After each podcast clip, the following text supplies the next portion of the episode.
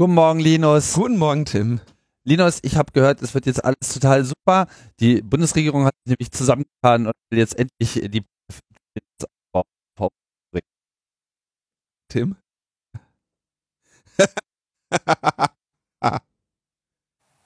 Ich fürchte, wir haben ein Funkloch gehabt. Äh, leider ist die Verbindung damit abgebrochen. Wir bitten um Entschuldigung und kommen zum nächsten Thema.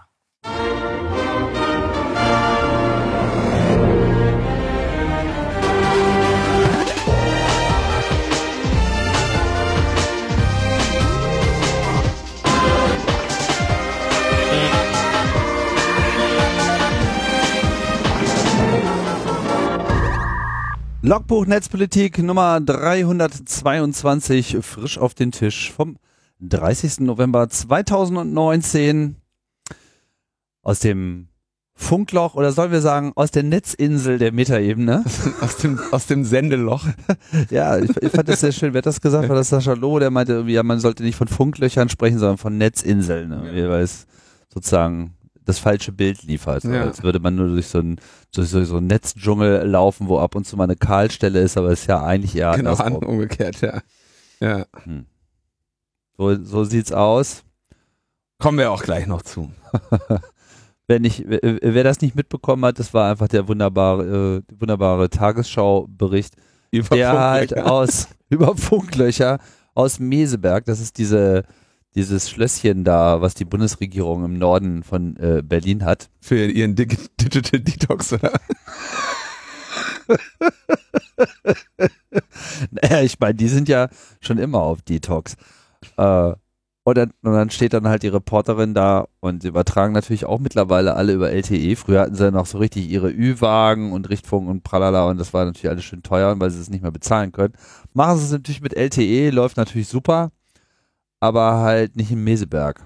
Und dann blieb einfach genau im Funklochbericht das Bild stehen. Das war schon, ja. Sehr Meta. Sehr Deep. Meta. Deep. Deep Meta, absolut. ja, ein bisschen Feedback müssen wir behandeln. Machen wir glatt. Ja, und zwar äh, Hansi Dampfi. Hansi Dampfi. Hansi Dampfi schreibt uns äh, zu, dem, zu der Frage, dass Instagram ja jetzt diese Likes nicht mehr anzeigt. Ähm, ein für Instagram, oder nein, Moment, Entschuldigung, in sechs Ländern dieser Erde gerade einen Testbetrieb hat, bei dem sie die Anzahl der Likes nicht mehr nach außen anzeigen. Ein für Instagram netter Nebeneffekt des Versteckens von Likes ist auch, dass Influencer ihre Werbung nicht mehr so leicht selbst vermarkten können. Wie angesprochen, ist ein Screenshot leicht gefälscht und die Werbetreibenden müssten sich für verlässliche Zahlen dann direkt an Instagram wenden. Ja, nicht doof. Von, das ist natürlich ein tatsächlich äh, äh, interessanter Aspekt davon. Hat mir das nicht auch angesprochen? Nee, nicht, nicht unbedingt, dass es, dass es da tatsächlich ein finanzielles Interesse auch von Instagram geben kann, das zu tun. Ähm, ich war bei der Gelegenheit, habe ich mir mal Instagram angeguckt der wirst ja verrückt bei. Also Instagram habe ich mir hab ich mir angeguckt, geht ja überhaupt nicht. Nee. Jeder vierte oder dritte, ich weiß nicht, ob es jeder dritte oder vierte war. Das ist, es ist man, Werbung. Es ist eine Litfaßsäule, also ist, ich verstehe das auch nicht. Absolut, also macht mich sofort aggressiv. Ich habe sofort Aggression gekriegt. Ja. Ähm, ganz schlimm. Ja, aber genau, danke. Hansi Dampfi. Aber trotzdem stehen die Leute drauf. Ich mach, mich, macht, mich macht das auch ein bisschen fassungslos, muss ich sagen. Diese, ja. ich dachte ja immer, ich weiß auch nicht, was ich denke. Ich habe auch, ich habe jetzt auch irgendwie mal bei Twitter mal irgendwie die Webseite benutzt, da ist ja auch überall Werbung. Jetzt weiß ich, ja. warum, die, warum ja. die meine Clients absägen immer am laufenden Band ja. und die API zudrehen, weil. Ja, genau deswegen. So. Ich sehe das ja auch nicht, ne? Und, und vor allem, ich, ich sehe ja auch Twitter immer noch in chronologischer Reihenfolge alles. Wenn du da mal äh, ja, das sieht immer gleich aus. so ja, wie, wie schaust ja, also. keine Ahnung, schaust ja irgendwie so ein, so ein Hashtag an und dann kriegst du da so skurrile Anordnungen, so was sie am, für am relevantesten halten aus den letzten Tagen und Wochen und mit anderen Worten kriegst halt irgendwie gar nichts mehr gebacken. Aber das ist gut, das ist halt einfach die kuratierte Timeline, ne? Ja, das ist alles Quatsch. Also, aber das, das sehen wir, das, was wir davon haben, wenn wir unsere äh, Kommunikationsinfrastruktur. Wir wissen schon, was sie mögen. Wir wissen schon. Sie ja. brauchen sich gar keine eigene Meinung mehr zu bilden. Nee, dafür sind, das sind ja auch nicht da, damit wir uns Meinungen bilden. Die sind da, damit wir was kaufen. Charlotte kommentiert. Ähm, kleine Korrektur zum ersten Feedback-Thema. Unter Morbidität wird die Krankheitshäufigkeit verstanden. Wahrscheinlich habt ihr sie verwechselt mit der Mortalität der Sterblichkeit. Stimmt. Hammer. Hammer. Danke, Bitte. Charlotte. Nicht du, Tim. so, dann haben wir Reisewarnung. Reisewarnung informiert uns. Äh, also das ist Feedback zur Sendung, wo wir über Emotet gesprochen haben. Schön, dass ihr das Thema mal ausführlicher erklärt habt. Interessant gewesen wären noch die Begriffe Spearfishing und Dynamite Fishing. Die hört man in diesem Zusammenhang ja auch häufig. Schnell erklärt. Ähm, Phishing wäre äh, bezeichnet den Begriff im Prinzip Spam-artig Nachrichten zu versenden. Also die Strategie ist, ich verschicke hunderttausende oder hunderttausende solcher Nachrichten mit irgendwie einem Link drin, den Leute klicken sollen, in der Erwartung, dass halt irgendwie ein Prozent, 0,1 Prozent oder so ähm, ich schaffe, am Spamfilter vorbeizukommen und am anderen Ende ein so ähm, einfaches Opfer äh, zu finden ist, das dann auch auf meinen Link klickt, also ein auf große Mengen äh, aufgebautes Geschäftsmodell. Spearfishing hingegen, ja, also das Spe Speerfischen kennen wir alle, ne, lernt man ja in der Grundschule äh, mit einem Speer äh, Fische zu töten, äh, wo genau also im Gegensatz zu einem Schleppnetzfischen eben der, der spezifische Fisch ausgewählt wird und wir eine äh, Phishing-Nachricht spezifisch an diese eine Person schicken oder an wenige Personen, dafür aber auch perfekt getargetet auf sie, dass, dass diese Person mit dieser ähm, Phishing-Nachricht, auf diese Phishing-Nachricht hoffentlich reinfällt. Dynamit-Phishing ist ein, wie ich finde, nicht besonders treffender Begriff, den ähm, Jürgen Schmidt, der Heise Security Redaktionsleiter, wenn ich seine Rolle da jetzt richtig in Erinnerung habe, prägt für das, was ähm, eben bei Emotet passiert, dass eben quasi das Phishing erstmal auf ge, ge, ge, geschieht, um in das Unternehmen reinzukommen und die nächsten Ebenen des Phishings sich aber auf diese E-Mail ähm, Verkehre, die ja am Anfang quasi aus dem Outlook rausgeholt werden, beziehen. Also es ist dann nicht mehr, äh, es ist dann sehr kontextuales Phishing, was also quasi angepasst wird an das Kommunikationsverhalten dieser Person. Ja, und da hat er jetzt den Begriff Dynamit-Phishing für ähm, ge, geprägt oder versucht, den zu prägen. Ich weiß, ich habe ich hab weder Dynamit-Fischen mit, das glaube ich verboten, ja, weil man, also da wirft man halt ein, Spreng, ein äh, Sprengobjekt ins Wasser äh, und durch den, durch die Explosion platzt diese Blase, die Luftblase von den Fischen, mit der die kontrollieren, ob sie oben oder unten schwimmen und dann sind sie tot. Ich weiß nicht genau, wer jetzt auf den Vergleich kommt. Aber ich glaube, dass er halt meinst, wenn du einen erwischt hast, platzt der und tötet alle anderen mit oder so. Ne? Das ist wahrscheinlich der Bezug. Ja, aber damit haben wir die unterschiedlichen Begriffsformen des Phishing, ähm, die sich im Prinzip daran unterscheiden, ist es zielgerichtet auf diese eine Person oder nicht. Ja. Spearfishing ist auf jeden Fall eine sehr oft zum Einsatz kommende Methode, wenn ich das richtig sehe. Oder zumindest eine sehr effiziente auch. Ja, also ähm, das Problem daran ist natürlich, dass du kaum noch Hinweisreize hast, um, um das zu erkennen. Ne? Also wenn dir würde, ich will jetzt hier niemanden auf schlechte Ideen bringen, ne, aber hm, wenn das halt wirklich eine glaubwürdige E-Mail ist, die du bekommst, die einem Kontext, den du erwartest, entspricht, dann ähm, ist es natürlich auch relativ wahrscheinlich, dass du ähm, entsprechend darauf reagierst.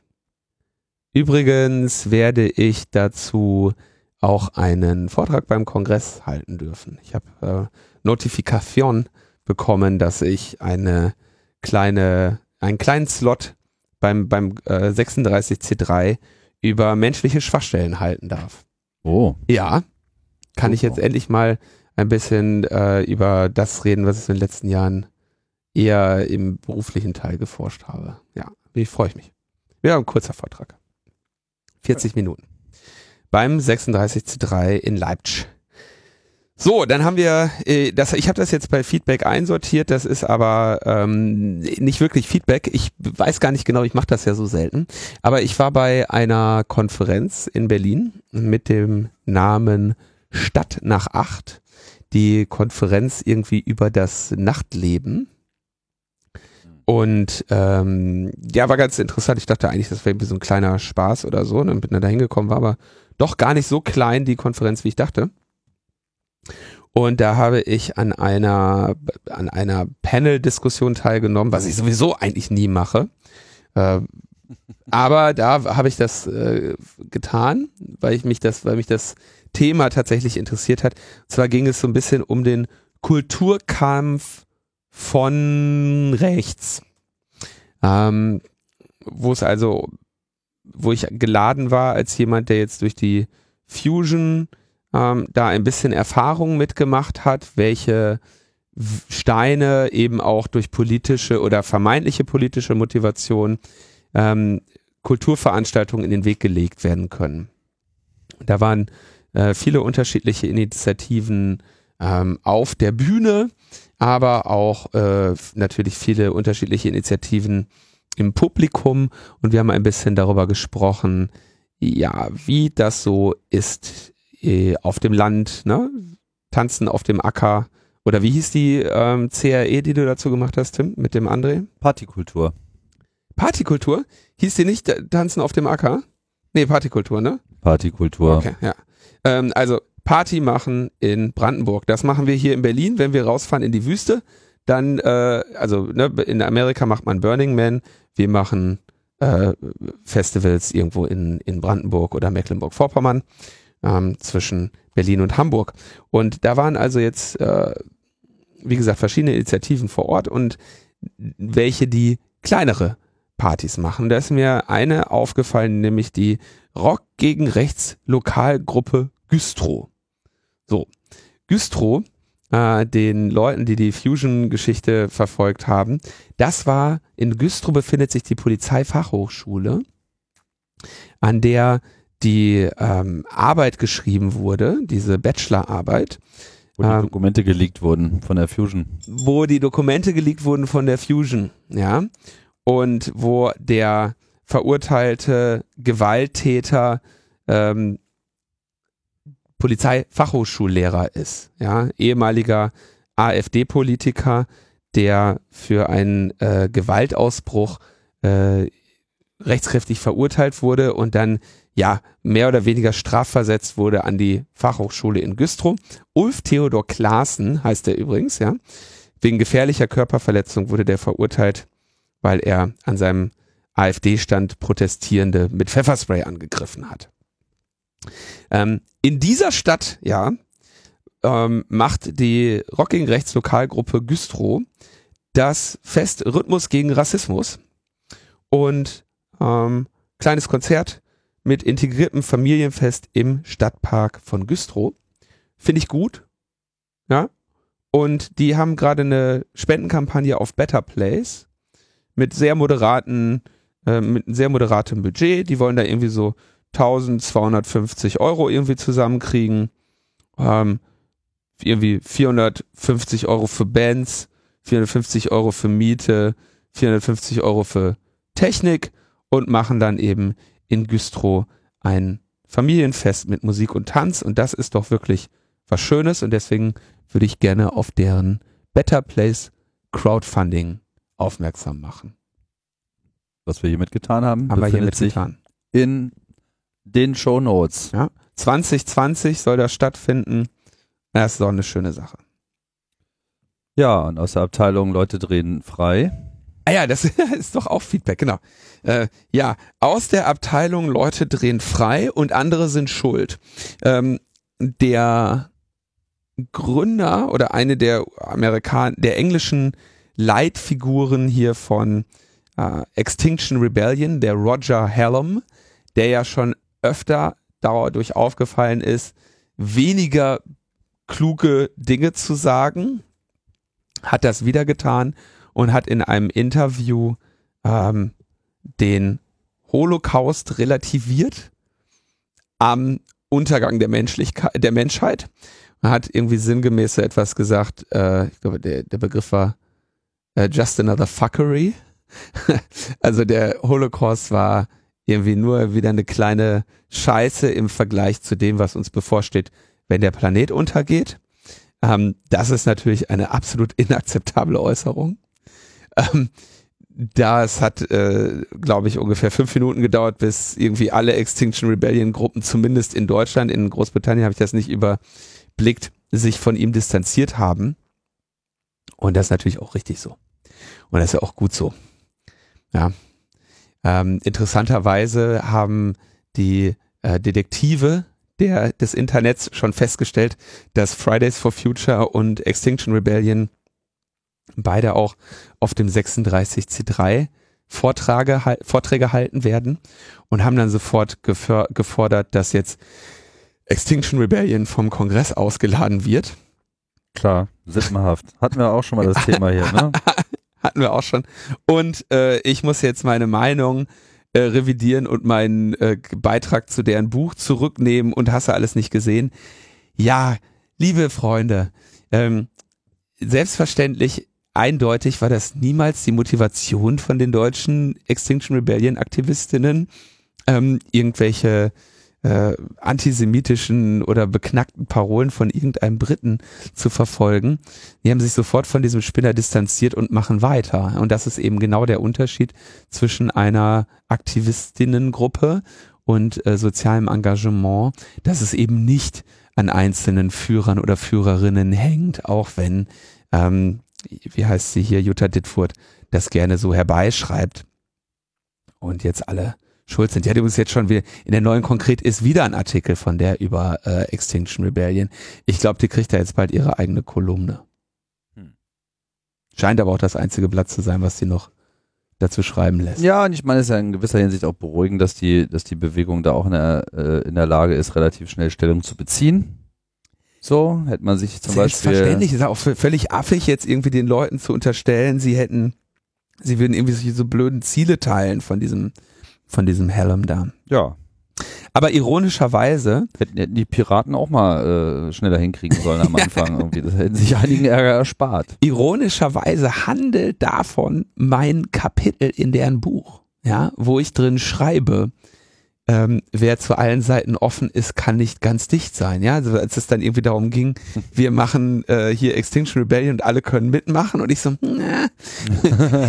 ich weiß schon, worüber ich euch mal was schreiben kann in dem Kapitel, um das ihr mich hier gerade bittet. Ja, also spezifisch genau darüber geschrieben. Guck an. Äh, dass es äh, Probleme geben wird, wenn man sich so verhält, ja, oder wenn man seine Organisation oder seine äh, äh, Gruppierung so organisiert. Naja, äh, Extinction Rebellion Deutschland machen weiter und ähm, ja, äh, ich sehe jetzt auch gar keinen, gar keinen Anlass. Dann gab es noch einen Todesfall, der jetzt nicht unbedingt überraschend kam, nichtsdestotrotz trotzdem sehr schade ist. Jimmy Schulz ist gestorben. Ein Politiker bei der FDP, der aber im netzpolitischen Bereich äh, allgemein wohl gelitten war und dort seit äh, sehr vielen Jahren sehr aktiv zur äh, Debatte beigetragen hat, klar gegen Vorratsdatenspeicherung, ähnliche Sachen Stellung genommen hat, wenn ich das richtig erinnere. Und äh, der litt seit einiger Zeit unter Krebs. Das ist ja auch sehr öffentlich geworden. Zahlreiche Interviews gab es dazu. Und jetzt ist er gestorben. Ja. Er war äh, Mitglied in der Enquete-Kommission Digitale Gesellschaft äh, als äh, MDB, hat äh, dann jetzt seine letzte Rolle im Bundestag nach Wiedereinzug der FDP war Vorsitzender des Ausschusses Digitale Agenda. Das haben wir hier auch damals noch freudig und wohlwollend zur Kenntnis genommen. Danach wurde es still um ihn, weil ihm dann äh, die Erkrankung bekannt wurde. Und ja, das war jetzt, ähm, äh, ja, leider, leider, leider äh, absehbar, dass er unheilbar krank ist. Und ich glaube, sein letztes Interview im Spiegel äh, titelte auch irgendwie, äh, es ist in Ordnung, dass ich sterbe. Ja, das war jetzt, äh, konnten wir uns jetzt längere Zeit darauf vorbereiten, ist aber trotzdem schade. Ähm, und ähm, neben der, also neben der menschlichen Tragödie wahrscheinlich auch ein politischer Verlust, der sich unter Umständen nicht so einfach wieder wettmachen lässt, denn äh, der Mann hatte eben Format und Charakter. Das ist in der FDP gerade nicht mehr so einfach zu finden. Äh, in anderen Parteien auch nicht viel leichter. Aber äh, das war ein streitbarer Mensch, der ähm, sehr viel Wert darauf gelegt hat, also auf ja auf Demokratie, ne? dass Menschen miteinander reden und äh, diesen, wie man ihn in der Internet Governance nennt, den Multi-Stakeholder-Ansatz immer sehr äh, gepredigt hat. Ein Bürgerrechtler und äh, ja trifft immer die Falschen. Jo, trifft nicht immer die Falschen. Wäre jetzt leider eine ganz gute Über, eine ganz gute Überleitung, denn Phineas Fischer hat wieder zugeschlagen ähm, und er hat mal die richtigen getroffen. Ähm, wir haben im Logbuch schon öfter über äh, Phineas Fischer gesprochen. Ähm, eine Person oder Gruppe, über die man einfach mal gar nichts weiß, die 2014 ähm, das Unternehmen Gamma gehackt hat, den Hersteller ähm, der Schadsoftware Finn Fischer, die von staatlichen Organisationen eingesetzt wird und daher auch das unter dem Namen Phineas Fischer getan hat. Dann äh, 2016 die AKP gehackt hat in Teilen, also die Partei von äh, Recep Tayyip Erdogan. Ähm, Im gleichen Jahr auch noch Hacking Team, die italienische Staatstrojaner-Bude. Beide Male sowohl der Gamma-Finfisher-Skandal als auch der Hacking Team-Skandal dann eben mit entsprechenden Leaks, in welche Staaten und welche autoritären Regimes, die ihre Schadsoftware exportieren. Bei Hacking Team gab es dann auch irgendwie der Geschäftsführer hat immer so faschistische Grüße gemacht, was jetzt in Italien ähm, gibt es ja immer noch ein, einige Anhänger des Duce oder wie nennen die den Mussolini? Duce, ne? Ja, ja. Ähm, ja, also für Hacking Team und Gamma jeweils sehr katastrophale Folgen. Hacking Team, glaube ich, existiert auch nicht mehr als Unternehmen. Mhm. Gamma Finfisher existiert noch, sehr zum Leidwesen. Mal gucken, wie lange das noch dauert. Dann hat er sie es, wir ihr sie auch ähm, 2016 noch die katalanische Polizeigewerkschaft gehackt und dann war es ein bisschen ruhig. Und jetzt hat sich Phineas Fischer wieder gemeldet und hat gesagt, ja, die letzten drei Jahre habe ich mit Banken gearbeitet und äh, hat erstmal die ich habe da ein paar Konten eröffnet.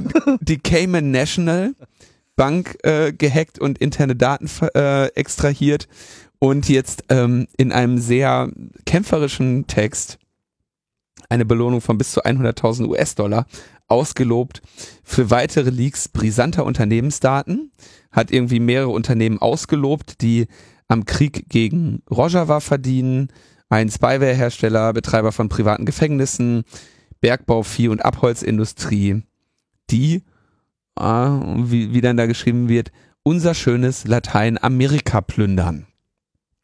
Ja, das finde ich natürlich ein bisschen, äh, macht mir ein bisschen Sorge, weil sich in dem Text dann doch eine ganze Reihe Referenzen äh, verbergen, die Hypothesen erlauben über, äh, sagen wir mal, die Sch Muttersprache von Phineas Fischer, ähm, bestimmte politische äh, Gruppierungen äh, besonders anspricht und das als in einem Wir tut.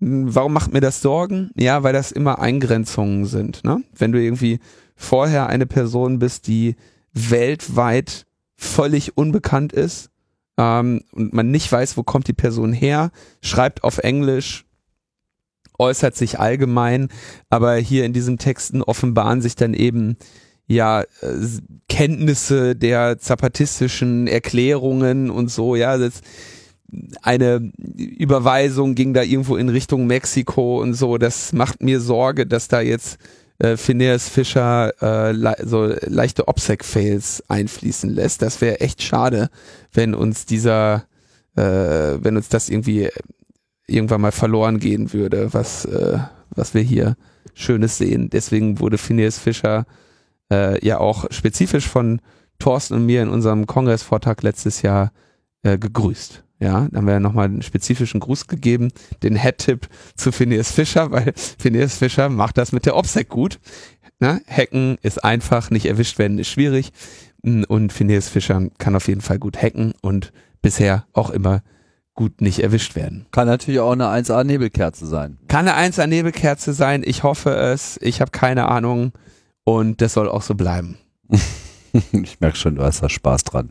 Ja, ach weißt du, ne, wenn, also ich sehe da jetzt gerade irgendwie keinen, der, mit dem ich Mitleid haben müsste, ne, haben irgendwie 10.000 äh, Bitcoin im Wert von 10.000 Euro irgendwie nach äh, Rojava gespendet, ähm, mit der, unter dem Begr unter der Betitelung Hackback und so. Das ähm, scheint ganz gut, scheint ganz gut äh, zu laufen, das äh, Geschäft da für Phineas Fischer. Mhm. Und bisher ähm, habe ich ja auch keinen Anlass geboten, da mal zu den Zielpersonen zu gehören. Und ja, wer äh, beabsichtigt, das Kopfgeld von 100.000 US-Dollar zu kassieren, sollte auf jeden Fall vorher in die OPSEC-Schule gehen, damit das äh, ist nicht so einfach, 100.000 Euro Kopfgeld zu kassieren. Das ist natürlich jetzt wieder mal wieder so ein interessanter äh, Trend, ne? So äh, Hacking in sozusagen äh, krimineller Manier, ne? Also ist ja, sagen wir mal jetzt rein den Gesetzen, den meisten Gesetzen nach alles extrem äh, strafbar, aber halt in so einer Robin Hood Attitüde, so wir äh, nehmen es von den Reichen und äh, verteilen es zu den Armen. Da kann man natürlich, ähm, da kann man natürlich positive Assoziationen mit haben. Ich frage mich aber nur, wo, wohin das alles noch führen soll. Ähm, das werden wir sehen. Wahrscheinlich. Macht, darf sich natürlich äh, nicht den, dem Eindruck hingeben, dass äh, Hacking jetzt irgendwie eine Praxis wäre, die nur wir oder nur Linke oder nur Liberale und nur Robin Hoods irgendwie verfolgen.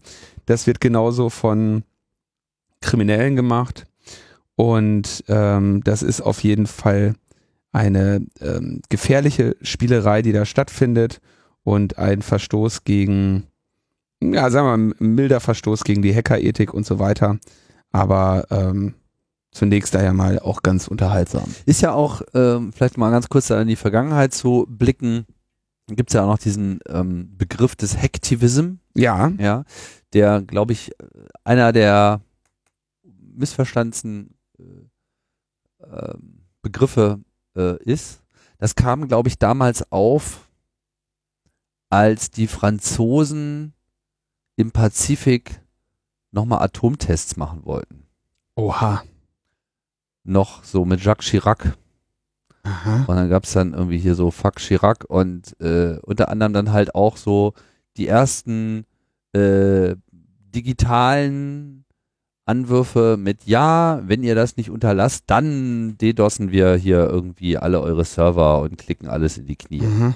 Zum Zeitpunkt, als das Internet natürlich noch extrem unterentwickelt war. Als er das war. noch mit dem 56K Modem DDoSen konnte. Ja, und, und und da wurde dann halt auch dieser Begriff dieses Hacktivism geboren und da spaltete sich auch so ein wenig die, die äh, lose Hacker-Szene. Äh, ich weiß noch, dass der Club damals relativ klar die These vertreten hat, dass das irgendwie jetzt kein guter Weg ist und man jetzt nicht unbedingt die Blockierung von digitalen Datenwegen äh, mit Sitzblockaden vergleichen kann. Aber seitdem hat die Diskussion in dem Sinne nicht, äh, nicht aufgehört. Da kommt auf jeden Fall dieser Begriff her und Mhm. deswegen ist der auch so vom Club niemals so verinnerlicht worden. Also ich, ähm, Und das, das, das hier würde ich sagen, ist, das wäre richtiger Hacktivism. das ist so richtiger äh, Deluxe-Hacktivism und ähm, ja, also man kann da halt sagen, hm, okay, wir, wir sehen deine Ziele, wir sehen deine äh, Taten, daran soll man äh, dich messen oder euch. Ähm, aber es ist halt auf jeden Fall auch eine, äh, eine Eskalation. Jetzt kann man sagen, ah, ist das jetzt schon Notwehr, ja, oder ist das Angriff? Also das hier ist auf jeden Fall ein Balls of Steel Award. ja. Und ähm, ich würde mich das nicht trauen. Und das will einiges heißen. ich auch nicht. ja, nee, da, äh, also man kann natürlich nur mutmaßen, aber es macht so ein bisschen den Eindruck, also wer, wer sowas macht, kann jemand sein, der sich maßlos selbst überschätzt. Das kann hier auch noch kommen, selbst wenn es noch nicht so ist. Ähm, es kann aber auch sein, dass man es jetzt wirklich mal so äh, mit jemand aus der Abteilung Superhero zu tun hat. Eine Person, die oder Personen, die richtige Top-Level-Hacker-Skills haben, womit man ja problemlos sehr reich werden kann. Auf die eine oder auf die andere Art und Weise, also sowohl mit legaler als auch mit illegaler Tätigkeit. Aber wo dann eben trotzdem so eine politische Orientierung sich auf einmal breit macht und sagt so, nö, ich setze das jetzt einfach mal für diese Zwecke ein. Vielleicht macht sie auch beides, weiß man nicht. Ähm, auf jeden Fall bemerkenswert. Also bemerkenswert ist halt der, also um sowas durchzuziehen, musst du halt irgendwie sehr, sehr ruhig vorgehen, dir Zeit lassen, sehr, sehr vorsichtig sein. Und ähm, ich meine, es ist ja nicht so, als könnte das niemand. Ja. Der einzige Unterschied, wir sehen ja die ganze Zeit Hacks. Ja. In der Regel nicht ganz so hohe Ziele, aber bei den hohen Zielen sehen wir es ja auch. Der, der Unterschied ist nur, dass die meisten, die da agieren, halt ähm, staatlich gesponsert oder gedeckt sind. Ne?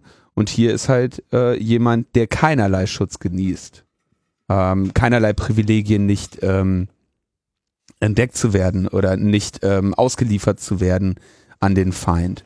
Das ist, der, das ist der einzige Unterschied. ist ja nicht so, als wüssten wir nicht, wie Hacken geht. Ne? Ähm, was die, den Mut aufzubringen, das durchzuziehen. Ähm, und das halt zu paaren mit der, ähm, mit der absoluten Vorsicht, sich dabei nicht erwischen zu lassen. Das ist der eigentliche Punkt, der das hier besonders macht. Weil irgendwo groß einsteigen, ne, das haben schon viele gemacht. Sind aber dann auch viele bei erwischt worden. Tja, gucken wir mal, wie lange es hält. Ein paar Jahre Ja. hält es immerhin schon mal. Ich hoffe, äh, also ich, das wäre jetzt nicht die erste Hackerin, der ich es gönnen würde, dass sie erwischt wird. So hätte ich andere vorher auf der Liste. Sagen wir es mal so. Ja. Wir haben ja gesagt, Hacken ist nicht schwer. So, Vor allem, man. vor allem wenn es einem die Telekom so einfach macht. Ein krasser Fall, über den Heise berichtet. Ähm, und zwar ist jemand bei den allgemeinen Durchsuchungen des Internets auf eine IP-Adresse gestoßen, unter der es eine Dateifreigabe gab. Und auf dieser Dateifreigabe lagen um die 30.000 Patienten Datensätze, also 30.000 Patientinnen mit ähm, Befunden, Gesprächsnotizen, Arztbriefen und vielem mehr auf einer großen File-Share-Datenbank. Und zwar ein SMB-File-Share. Und äh, stellt sich raus, das war eine Ge Gemeinschaftspraxis in Celle, äh, orthopädische Gemeinschaftspraxis, die da eben Daten von mehreren Jahren hatte. Und da kommen dann eben mal so viele Daten zusammen. Jetzt hat derjenige, der das gefunden hat, die Arztpraxis irgendwie darüber in Kenntnis gesetzt und Heise Online aber auch. Und die waren jetzt so ein bisschen am Rätseln, nee, wie kann das dann? Wie kann das sein? Weil die Arztpraxis sagte, ja, ja, nee, haben wir zugemacht. Aber die Dateifreigabe gab es weiterhin. Und jetzt haben sie das, äh, hat Heise quasi zeitgleich herausgefunden, dass es einen Bug gab bei den Telekom-Routern mit dem traditionsreichen und wohlklingenden Namen Digitalisierungsbox Premium. Super. Wer denkt sich so einen Scheiß eigentlich aus? Wer denkt sich sowas Das aus? ist eigentlich auch ein schöner Sendungstitel. Ne? Absolut. so, ähm, Mhm. genau. Und diese Digitalisierungsbox Premium, die hat halt ein Premium-Feature. Wenn du sagst, du machst eine Portfreigabe, dann hat er gesagt, warum eigentlich nur einen? so. Wir sind da hier im Geschäftskundenbereich, ne? Warum sollen wir nicht zeigen, wenn es einem gut geht? So, und dann haben sie gesagt, hier, wenn du nämlich da eingestellt hast und sagst, okay, ich möchte den Port 443 freigeben, was der Port ist für, also HTTPS-Verbindung, SSL über ähm, äh, äh, HTTP über SSL, also das, was üblicherweise frei, der Port, auf dem ihr sprecht, wenn ihr eine Webseite über HTTPS aufruft. Ähm, man muss sich das so vorstellen, eine IP-Adresse, die irgendwie da draußen im Internet lauert, kann ähm, und unter verschiedenen Ports einen Dienst anbieten und dadurch wird im Prinzip unterschieden, wohin jetzt die Anfrage geht. Ja, wenn ihr jetzt an, auf einem Server ein auf einer IP-Adresse ein Mail-Server, ein Web-Server und ein HTTPS-Server ist und ein SSH-Server, dann lauschen die auf unterschiedlichen Ports auf Verbindungen. Ja, und anhand dieses Ports sagt das Betriebssystem dann, ah ja, hier, du kommst an Port 25 an, den hat hier der E-Mail-Server auf, dann gebe ich die Nachricht an den E-Mail-Server und wenn du über H- 443 ankommst, dann macht er halt einen TLS-Handshake und gibt's an den, ähm, an den Webserver weiter. So. Und wenn ich jetzt äh, üblicherweise bei euch zu Hause steht diese die Digitalisierungsbox Premium, ja,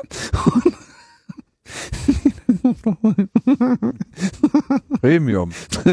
es gibt auch Standard und Smart. Ah, gibt's auch Deluxe? Nee, es gibt nur Standard, Smart und Premium.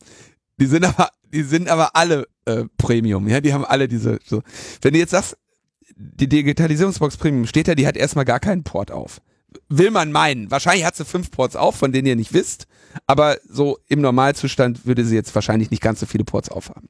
Wenn ihr nun hinter dieser Digitalisierungsbox Premium einen Server stehen hättet, sagen wir einen Magenta Server oder so, ja, und möchtet, dass der über das Internet erreichbar ist, dann würdet ihr der Digitalisierungsbox Premium eine Portfreigabe einrichten und würde zum Beispiel sagen, pass auf, mach doch mal bitte den Port 443 auf, ja, und wenn du da eine Verbindung hast, dann leite das weiter an diesen Server hier, der hinter dieser Digitalisierungsbox Premium steht. Und in j- üblicherweise würde man sagen, wenn du da einen Port angibst, dann gilt diese Freigabe für diesen einen Port. Die Digitalisierungsbox Premium legt aber eine Schippe drauf und wenn du halt den Port 80 freigibst, dann gibt sie frei 80 bis 89 und wenn du den Port 443 freigibst, dann gibt sie frei den Port 4, 440 bis 449, ja?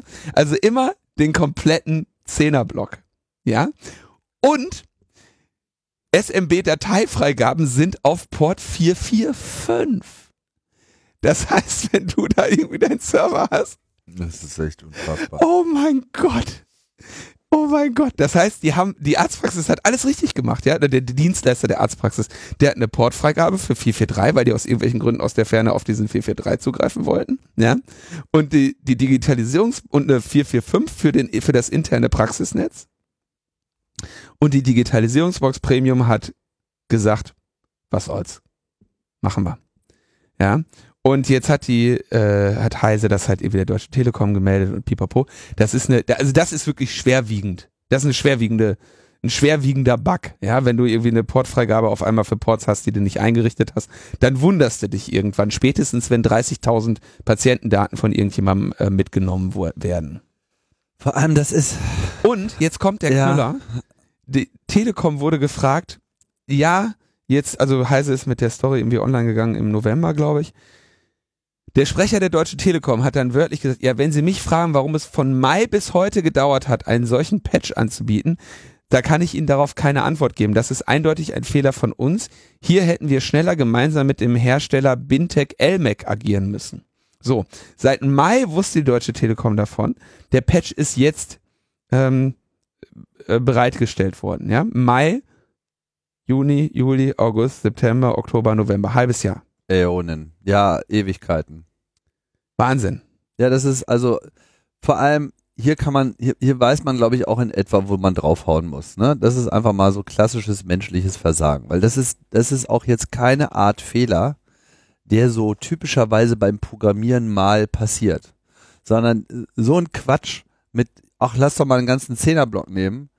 Ich, ich, mir würde überhaupt nicht einfallen, was einen dazu bringen kann, außer ein tiefstes, tiefstes Missverständnis darüber, wie das Internet funktioniert, wie man mit ihm umzugehen hat und was so die richtigen Maßnahmen dafür wären. So. Und sogar dann macht es irgendwie immer noch so richtig gar keinen Sinn. Also Zehner-Blog, also ich verstehe auch nicht, ich Warum? gedacht, ob du vielleicht mir erklären kannst, wie machst du so einen Bug? Ja eben, das- ist das Wie worüber ich- passiert dir das? Wie, wie, äh, ja, und äh, es, ich habe da gar keine Worte dafür. Also das ist, das Weißt ist was ich tiefstes, frage? tiefstes menschliches Versagen, aber das ist noch nicht mal nur ein Programmierfehler, sondern das ist irgendwie ein Planungskonzeptfehler, der äh, niemals auch nur irgendwo auf einem Whiteboard hätte stehen dürfen. Auf so eine Idee nee, kommt we- man nicht. Wie, genau, aber es ist auf jeden Fall ein Bug, ja. So, jetzt hast du, ich frage mich ernsthaft, wie der zustande gekommen ist. Du kriegst den Wert, ja. Also das Ding kann auch Freigaben. Wenn du Freigaben einrichtest, äh, äh, Bereiche, ne, das kannst du auch machen. Kannst sagen, hier, ich möchte den Portbereich machen. Wenn dir jetzt jemand sagt, ich möchte einen Bereich haben, dann hast du eine Funktion, die im Zweifelsfall die Portbereiche durchgeht. Einmal ne, mit einem For-Loop oder so. Und für jeden einzelnen eine, was läuft da drauf? Wahrscheinlich Packet-Filter oder äh, irgendeine, irgendeine, die Firewall deiner, deiner Wahl. Ja. Und setzt halt diese Regeln, setzt diese Port-Weiterleitungen rein. Wie kommst du jetzt dazu, dass dir jemand nur einen Wert gibt und sagt 80 und du sagst, yo, 80 bis 89 oder 443 und du sagst, ach, alles klar, 440 bis 449. Ich verstehe nicht, wie du da, also der, normalerweise verstehe ich ja einen Bug, wie der, wie der dir passieren kann, aber da verstehe ich es nicht. Ich, würde mich ich auch freuen, den, also ob du dann doch, ob der doch in den Loop gegangen ist oder so. Also ich, ich, ich wäre, ich fände spannend, wenn ihr Hypothesen habt Vor und allem- in den Kommentaren mal erklären könntet, wie man, das, wie das man darauf kommt. eigentliche Verstörende daran ist, dass es ein Zehnerbereich ist. Wenn genau, wenn es acht gewesen wären. Wenn das hier so irgendwas mit, mit irgendeiner Zweierpotenz gewesen wäre, dann hätte ich gesagt, ja, okay, da wurde irgendwo was geschiftet, da wurde ein Bit ausgeblendet, da wurde irgendwie so, also das sind alles so Fehler, da würde ich sogar sagen, dass das könnte noch ein Fehler sein.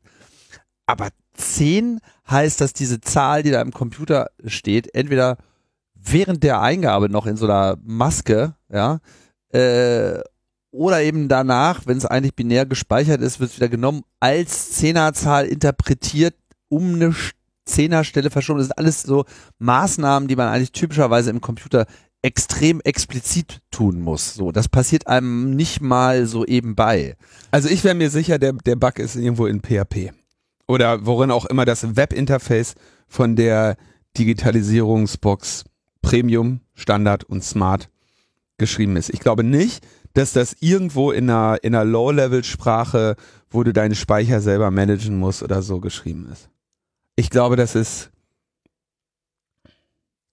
Ich, ich, vor allem dann auch wir müssen der Code muss ja dann auch sozusagen von ich mache das für einen auf, automatisch in ein, ich mache das jetzt hier, ich schleife jetzt hier wirklich diesen gesamten Bereich durch. Also das ist auch noch ein ganz anderer Code.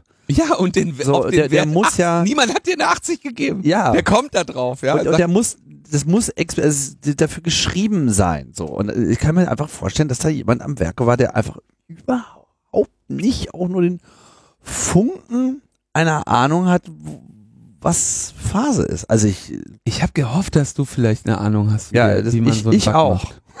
ich auch, also aber da ich- fällt mir nichts ich, zu ein. Ich, ich guck mal, ob, man diese Firmware-Images irgendwo kriegt, weil das würde mich wirklich mal interessieren, wie die das, ähm, also so einen Fehler habe ich auch noch nicht gesehen.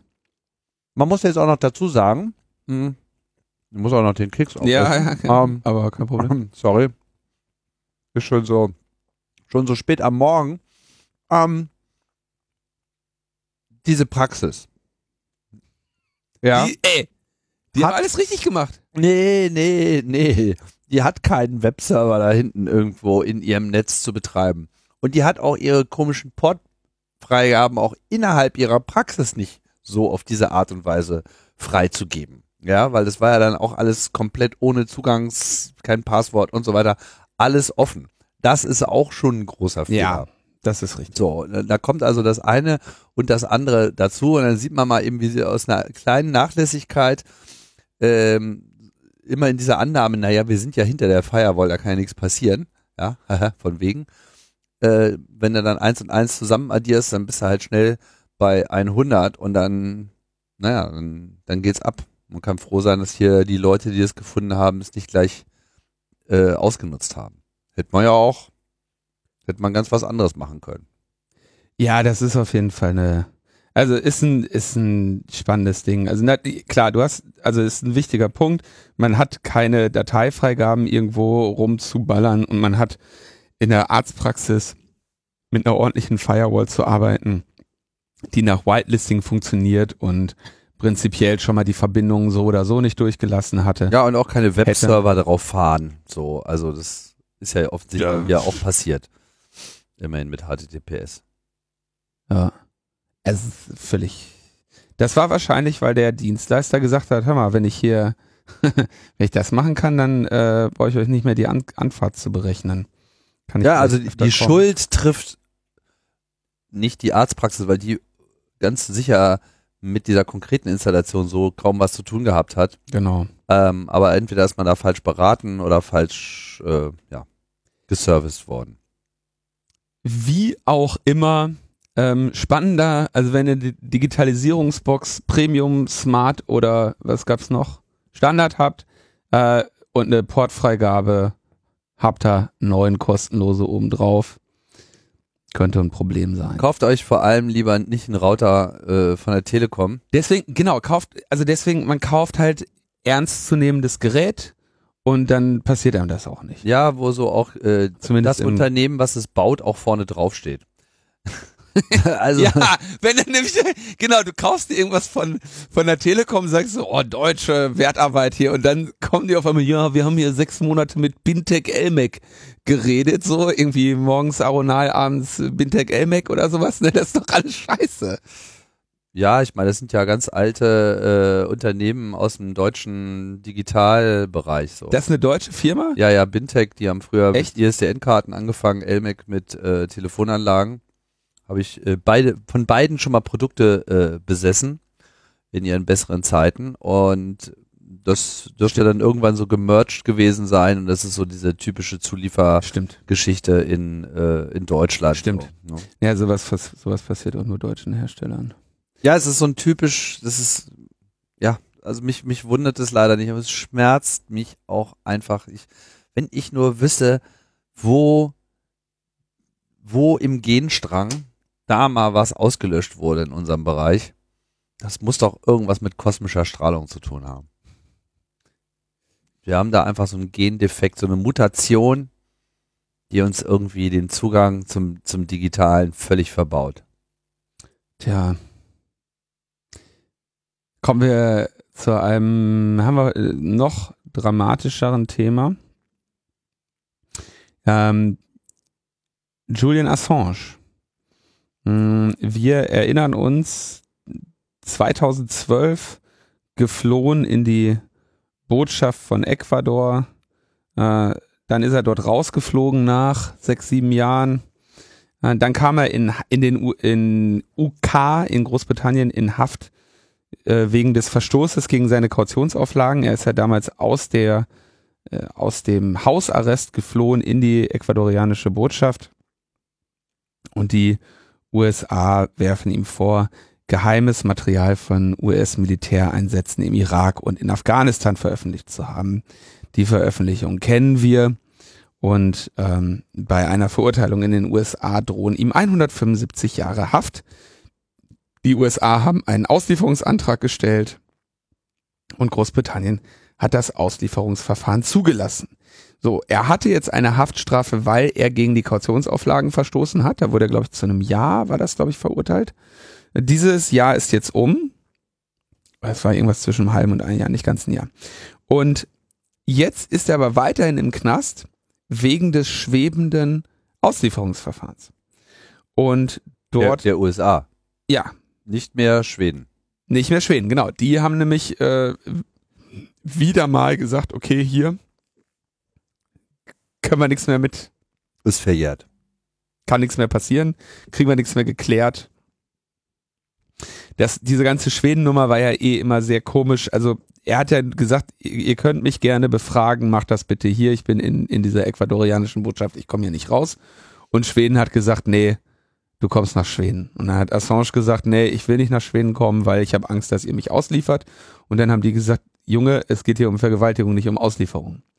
Das haben die eigentlich ja sieben Jahre lang gespielt, dieses Spiel.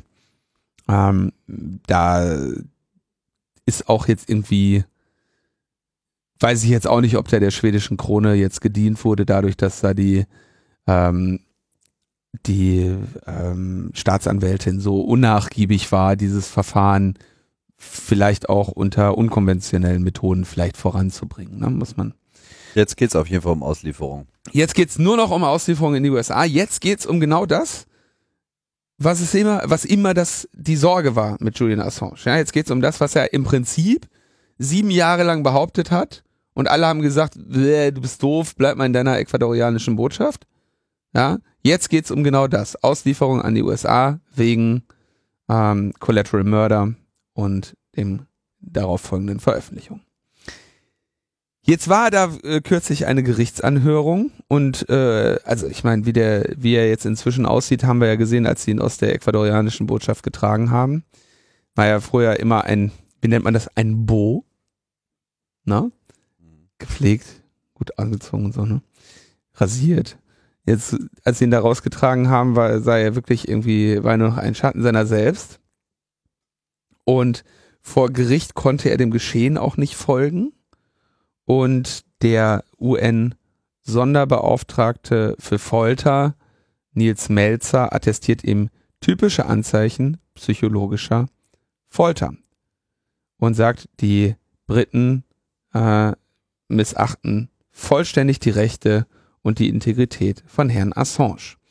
Er hat psychologische Probleme, leidet unter Depressionen, Zahnprobleme, starke Schmerzen in der Schulter und kriegt da irgendwie keine angemessene Versorgung. Deswegen haben jetzt 60 Ärztinnen und Ärzte aus Großbritannien, Deutschland und Schweden einen offenen Brief geschrieben, dass sie sagen, er muss jetzt endlich behandelt werden, sonst ähm, rechnen sie damit, dass er in der Haft sterben würde oder sterben könnte. Das ist äh, durchaus krass. Ja, das äh, ist im Prinzip das, was äh, er immer gesagt hat, ja, oder was immer die Sorge war, dass er irgendwann in irgendeinem Loch verdorrt und ähm, unter Verletzung seiner Menschenrechte irgendwie qualvoll seinem Ende entgegenfristet. Und wenn wir uns heute umschauen, ist das genau das, was mit äh, Chelsea Manning, die ja auch seit, äh, ich glaube, 100 noch was Tagen ähm, in Beugehaft ist und ihm jetzt passiert, ja, dass sie für letztendlich Whistleblowing und das Aufklären von Missständen im militärischen Bereich, äh, ja, ja, im Prinzip jetzt einfach ihre Menschenrechte verloren haben. Und das ist schon sehr äh, beängstigend. Das ändert nichts daran, dass ich ähm, wenig Bock darauf habe, wie so die Rolle von Wikileaks in den letzten Jahren war, insbesondere was irgendwie 2015, 16 die Zusammenarbeit USA, Trump betrifft. Zusammenarbeit mit der Trump-Kampagne, Ja. äh, Erwähnungen im Mueller Report und so weiter anbetrifft. Aber wenn hier mir noch irgendjemand sagen möchte, dass der Westen sich gegen äh, über China und äh, Russland hervortun solle, äh, dann würde ich das gerne in diesem Fall auch sehen. Nämlich in dem Fall, wie man mit seinen schwersten Feinden umgeht. Ja, vor allem Großbritannien, da äh, kann man gerade relativ wenig Hoffnung haben, dass sich da der politische Hinterbau nennenswert äh, ändert. Also mit Boris Johnson äh, ist nicht unbedingt damit zu rechnen, dass jetzt hier äh, sofort mit Haftverbesserung zu rechnen ist. Ne? Also da müssen wir mal gucken, wie die Wahl so ausgeht. Und auch das Impeachment, dann könnte sich da vielleicht äh, etwas schneller was tun. Warum das so ist und warum das auch in Großbritannien nicht mehr Welle macht, ist mir ehrlich gesagt unklar, aber offenbar ist dieses Land zu sehr auch mit sich selber beschäftigt derzeit. Also Assange hat natürlich eine ganze Menge Robin Hood ähm, Övre in den letzten Jahren ähm, lassen müssen. Mit einer ganzen Reihe kontroverser Äußerungen und ähm, Verhaltensweisen und Aktionen. Aber ähm, das Schützen der Menschenrechte, die wir hochhalten, ähm, ist eben genau dann angemessen, wenn es um ähm, darum geht, dass sie einem nicht mehr zugestanden werden. Ja, und es hat auch noch nicht mal was damit zu tun, wie man jetzt zu ähm, Julian Assange selber steht oder nicht. Also es hat was damit zu tun, zu tun, wie man zur eigenen Demokratie steht oder nicht. Aus dem Grund, Thema beim Kongress übrigens auch. Wessen Thema? Äh, Julian Assange Aber jetzt und nicht, seine Situation. nicht von dir, sondern von Nein. irgendjemand anders. Nein, man sieht doch nur, dass jetzt gerade der Fahrplan und der Halfnab vom Kongress äh, behandelt werden und äh, deswegen fallen mir doch jetzt hier immer die Kongressreferenzen dazu ein. Verstehe. So. In Deutschland. Bundesverfassungsgerichtsurteil. Spannender Fall. Zum Recht auf Vergessenwerden. Gab es zwei Beschlüsse des Bundesverfassungsgerichts. Der erste Beschluss ist der sehr viel interessantere. Und zwar geht es da um den ähm, Paul Thermann Streisand, der ähm, in Bremen 1982 wegen Mordes in zwei Fällen und versuchten Mordes in einem Fall zu einer lebenslangen Freiheitsstrafe verurteilt wurde. Ähm, die ist, hat an Bord einer Yacht 1981 auf hoher See zwei Menschen erschossen. Und der Spiegel hat darüber 1982 und 1983 und Artikel geschrieben, in denen er namentlich benannt wird. Also der Paul Thermann Streisand. Und seit 1999 stellt der Spiegel diese, sein Online-Archiv auch kostenlos äh, im Internet bereit. Ja, also wenn du jetzt nach dem Paul Thermann Streisand googelst, dann findest du auf Google den als ersten Treffer das Heftarchiv vom Spiegel, äh, der das 1999 online gestellt hat und da eben den Spiegel von 1982 und 83 äh, zum, zum Download anbietet. So. Jetzt ist der äh, gute Paul seit 2002 aus dem Knast raus und klagt seit 2009 gegen den Spiegel und sagt hier, ich bin ähm, im Prinzip mit meiner Schuld durch. Und ich möchte jetzt ein Restleben führen, ohne vorbelastet zu sein durch das, was da passiert ist, weil ich habe die Haftstrafe abgesessen, ich bin jetzt wieder frei und damit bin ich resozialisiert, bin nicht mehr öffentlich in Erscheinung getreten. Und ähm, wenn nun Menschen mich kennenlernen und mich googeln, wäre das meiner, so, meinem sozialen Leben, meiner persönlichen Entfaltung ganz dienlich, wenn die nicht immer sofort den Spiegelartikel finden. Und dieses Thema haben wir, behandeln wir nicht zum ersten Mal, weil der, dass, dass der Spiegel diese Sache damals berichtet hat, ist ja nach wie vor in Ordnung und korrekt. Und es ist auch nicht des Spiegels Problem, dass er diesen Artikel damals geschrieben hat, weil presserechtlich nicht zu beanstanden ist. Die Frage ist nun, dass der Typ natürlich einen Anspruch hat, irgendwie seine eigene Persönlichkeit irgendwie zu entfalten. Und er hat ja jetzt auch seine Strafe abgesessen. Und jetzt hat das äh, in diesem Verfahren hat jetzt der, das Bundesverfassungsgericht geurteilt, dass der Spiegel zumutbare Vorkehrungen gegen die Auffindbarkeit der Artikel in Betracht ziehen müsste. Es wären also jetzt hier Meinungs- und Pressefreiheit gegen das allgemeine Persönlichkeitsrecht aufzuwägen. Und der Faktor, warum das jetzt auf einmal ähm, ähm, aufzuwiegen ist, ist, weil das berechtigte Interesse an einer identifizierenden Berichterstattung mit zunehmendem, zunehmendem zeitlichen Abstand zur Tat abnehme. Ja, also sagten so, ja, 82, 83 konntet ihr den Namen schreiben. War ein krasser Fall, ne? Mord in der Karibik und so, ne? Muss ja im Spiegel auch verkaufen und so. Und jetzt aber, ne, fast 40 Jahre später, tut der Name nichts mehr zur Sache.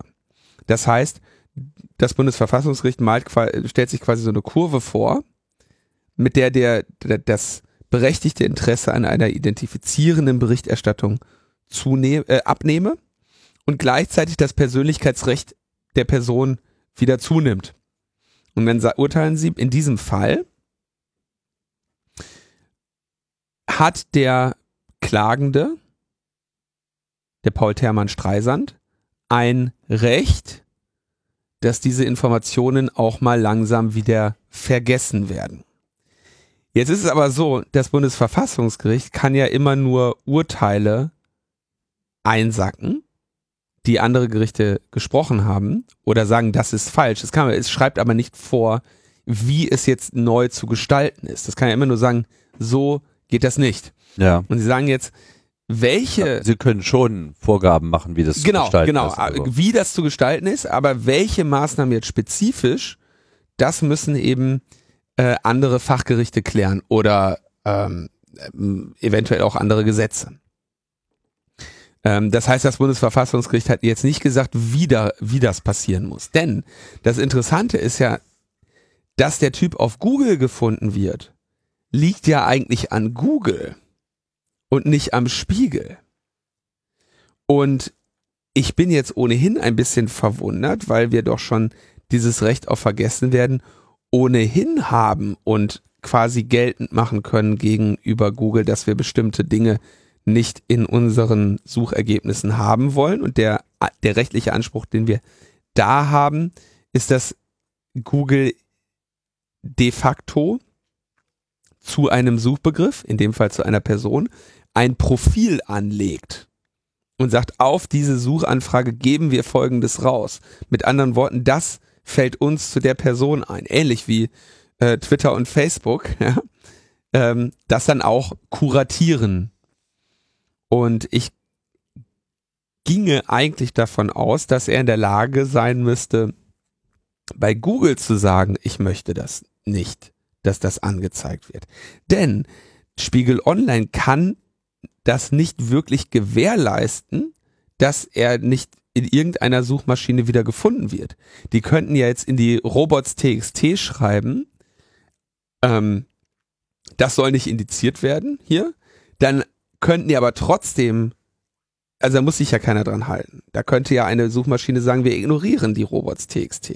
Das ist ja nur ein freundlicher, äh, freundliches Angebot. Ja, insofern könnte die Spiegel Online äh, GmbH oder die Spiegel GmbH zwar versuchen, das zu tun, ähm, sie könnte es aber nicht garantieren. Und insofern, weil sie es nicht garantieren könnte, wäre sie ja dann auch schwer dazu zu verklagen oder dafür haftbar zu machen. Und jetzt ist halt die Frage, was ist denn jetzt zumutbar? Also ein sehr interessantes, eine sehr interessante Gemengelage. Ich habe gerade gesagt, es sind zwei Fälle, über die entschieden wurde, denn der zweite Fall. Warte mal, vielleicht zu dem Fall noch. Ich finde es ganz interessant, dass man hier nicht einen anderen Weg auch noch erwogen hat, der eigentlich für alle Beteiligten sehr viel einfacher umzusetzen wäre. dass sich nämlich einfach einen neuen Namen zulegt. Äh, ja, aber das wäre ein, ein maximal schwerer Einschnitt in sein Persönlichkeitsrecht. Wenn du sagst, ja, du musst jetzt einen neuen Namen nehmen, weil Spiegel irgendeine Seite online hat. Das geht ja auch nicht. Na, wieso? Es geht um ein Recht auf Vergessenwerden. Das ist damit dann auf jeden Fall äh, geleistet. Ja. Ich meine, wenn sein ganzes Leben bis dahin im Wesentlichen daraus bestand, was möchte er denn, dass, dass man es auffindet? Irgendwie die, die, die, die Berichte von seinen Klassenpartys? Jetzt halt Vorher? die Berichte von seinem Klagezug gegen. Naja, ebenso. Ich meine, der, der, der, Dame ist doch jetzt komplett spoilt. Und äh, da ist ja niemanden mit getan. Ich meine, das wird nicht alle Fälle, in denen dieser Klageweg äh, beschritten wird, äh, abdecken. Nur muss man sich meiner Meinung nach auch mal darüber Gedanken machen, wie halt dieser Wunsch sozusagen am besten erfüllt wird. Und wenn der eigene Name einfach auf diese Art und Weise komplett, ich meine, da hast halt Leute umgebracht und warst lebenslänglich im, äh, im Knast. Sorry, weitere Beiträge äh, zum kulturellen Geschehen sind unter diesem Namen nicht geleistet worden. Und äh, abgesehen davon, was mit den anderen Leuten, die Paul Termann heißen, also ja. Da, über, über die darf dann auch nichts mehr gefunden werden. So, äh, was ist, wenn der nächste äh, Superstar irgendwie Paul Termann heißt? Was macht dann Google? Müssen dann irgendwie alle Paul Termanns auch noch unterscheiden? Also das, das sind ja auch alles so Suchbegriffe, die sind irgendwie in gewisser Hinsicht beliebig. Deswegen würde ich noch, äh, also der zweite Fall, ja, da geht es um eine äh, Person, die in einem Beitrag des Magazins Panorama, der, der Titel des Beitrags war Kündigung, die fiesen Tricks der Arbeitgeber, hat sie ein Interview gegeben und in dem Beitrag wird die, Kün ihre, die von ihr vorgenommene Kündigung eines damaligen Mitarbeiters behandelt die, äh, in einem Unternehmen, das sie als Geschäftsführerin leitete. Und ähm, sie sagt jetzt, dieser, dieser Bericht wenn man das jetzt, wenn man jetzt ihren Namen googelt, dann findet man nämlich auf der, findet man auf der NDR-Seite diesen Bericht, in dem sie aufgetreten ist, weil der NDR den in der Mediathek mit ihrem Namen verschlagwortet hat. Und dann sagt sie, ja, hier, hallo, ich möchte ähm, Recht auf Vergessenwerden in Anspruch nehmen. Und ich hätte gerne, dass der NDR meinen Namen aus der Verschlagwortung dieses Mediathekbeitrages rausnimmt. Wohlgemerkt von 2010 neun Jahre her. Da sagt das Bundesverfassungsgericht, nö, ähm, wir sehen zum jetzigen Zeitpunkt keinen Anspruch auf Auslistung, weil so nach neun Jahren geht noch. Das ist, so sagte Bundesverfassungsgericht. Was ich jetzt auch sehr spannend finde. Was heißt, offenbar zehn Jahre lang kann irgendetwas dir äh, zum Verhängnis werden, 40 Jahre später aber nicht. Hm. Wo fängt man da an? Ich meine, in 40 Jahren hat sie keinen, nimmt sie wahrscheinlich an, an, dem wirtschaftlichen Leben, wo ihr sozusagen das jetzt in die Quere kommen kann, nicht mehr teil. Vermutlich. Ähm, zeigt eigentlich nur, wie knifflig und schwierig diese ganze Vergessenwerden-Geschichte äh, ist. Und ich bin trotzdem also ich finde es halt voll, ich meine, den Spiegel dazu zu zwingen, das offline zu nehmen, finde ich absolut inakzeptabel. So, das kann nicht, das kann nicht die Lösung sein. Die Suchmaschinen in irgendeiner Form für, zu einer Korrektur der Suchma Suchergebnisse zu zwingen, kann aber auch ein riesiges Problem sein, weil was meinst du, wen es noch alles gibt, der oder die Sachen aus dem Internet gerne raus hätten und sich in ihrer in der Ausübung ihrer freien Persönlichkeit äh, irgendwie eingeschränkt sehen. Wenn die jetzt irgendwie, der Rainer Wendt zum Beispiel, ne, dieser Korrupte, der gar kein Polizist ist, ne, wenn man den der hat zum Beispiel auch eine ganze Menge im Internet, die er wahrscheinlich da gerne raus hätte. So Lieder und so. Lieder. Mhm. Aber der ist ja gar kein echter Polizist. Nee. So. Und den oder irgendwelche hier so äh, ähm, Manager und Steuerbetrüger und sowas, ne? Die haben alle, was werden die an der freien Ausübung ihrer Persönlichkeit gehindert, wenn die da äh, im Internet so schlechte Berichterstattung. Ja, oder die aktuelle äh, Regierung, Besetzung des äh, Weißen Hauses.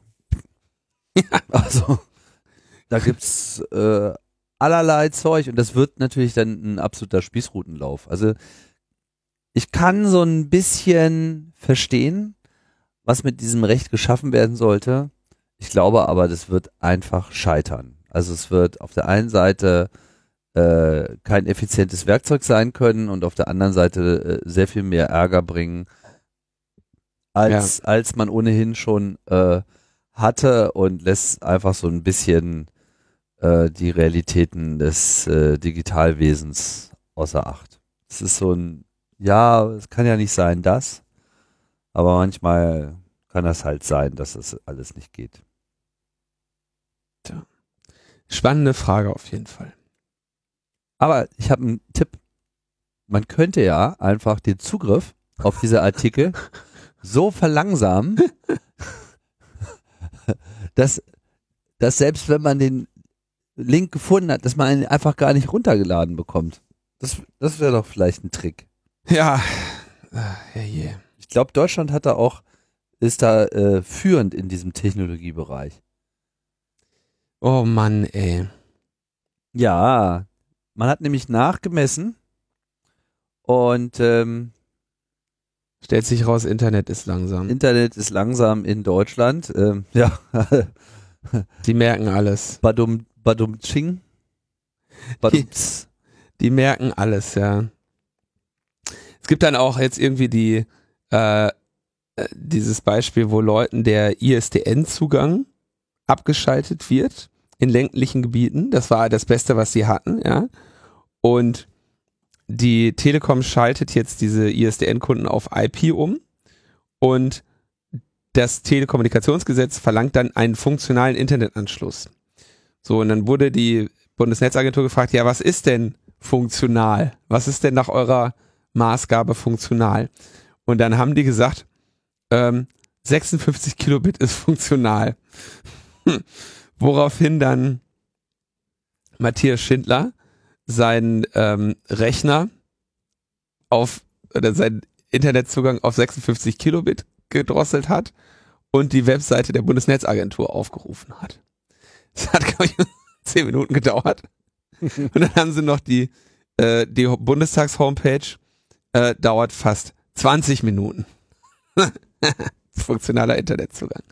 Ja, was willst du machen, Tim? Das ist hier vorbei. Das, äh, wir sehen, das Internet ist stabil, aber äh, eben langsam. 56 Kilobit. Ich meine, man muss mal vielleicht mal kurz erklären, wie es zu dieser Zahl überhaupt kommt. Also damals Ah, das, das, TM, als Wahnsinn. wir, als wir noch nichts äh, TM hatten, ja. Also meiner einer hat so seine ersten Datenkommunikation, also als ich das erste Mal in einem Datennetz angeschlossen war, hatte ich so ein Modem mit 1200 Bit pro Sekunde, so hin und her. Das war schon irre und das hat sich dann schnell verdoppelt und dann hatte man 2400 Anfang der 90er und dann war man irgendwann bei 9600 und lalala, dann ging das immer so weiter, bis man dann so das erste äh, technische Limit erreicht hat von analogen Telefonleitungen und das lag so bei 33.600 Bit pro Sekunde. Bit pro Sekunde, also noch nicht Zeichen pro Sekunde. Das kannst du nochmal durch, durch 10 teilen. Also kriegst du 3000 3300 Buchstaben pro Sekunde über de, deine Leitung gespielt. Buchstaben. so schnell kannst du doch gar nicht schreiben, Tim. Das ist doch wohl, das reicht ja wohl aus. Hast du eine Ahnung? Das ist jahrelang geübt.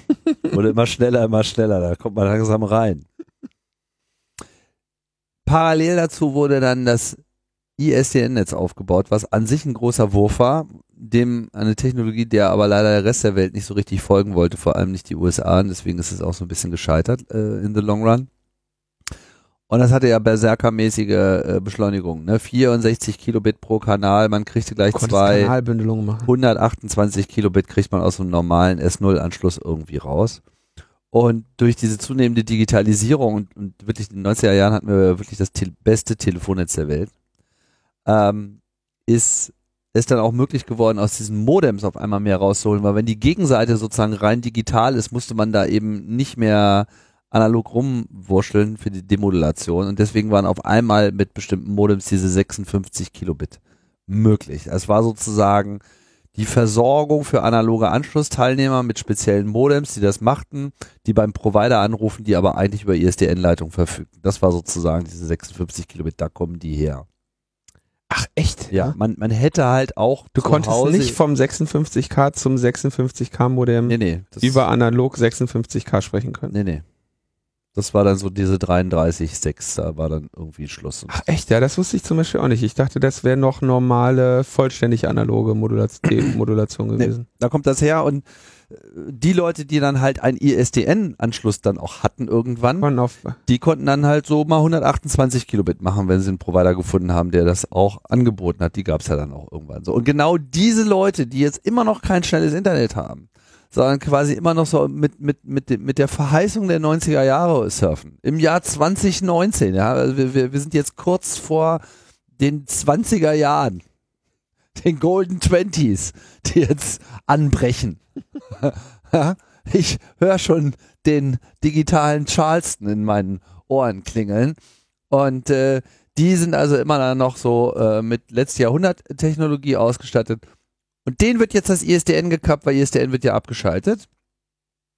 Und dann so, ja, ihr könnt ja einen neuen Anschluss haben, aber gibt's leider nicht.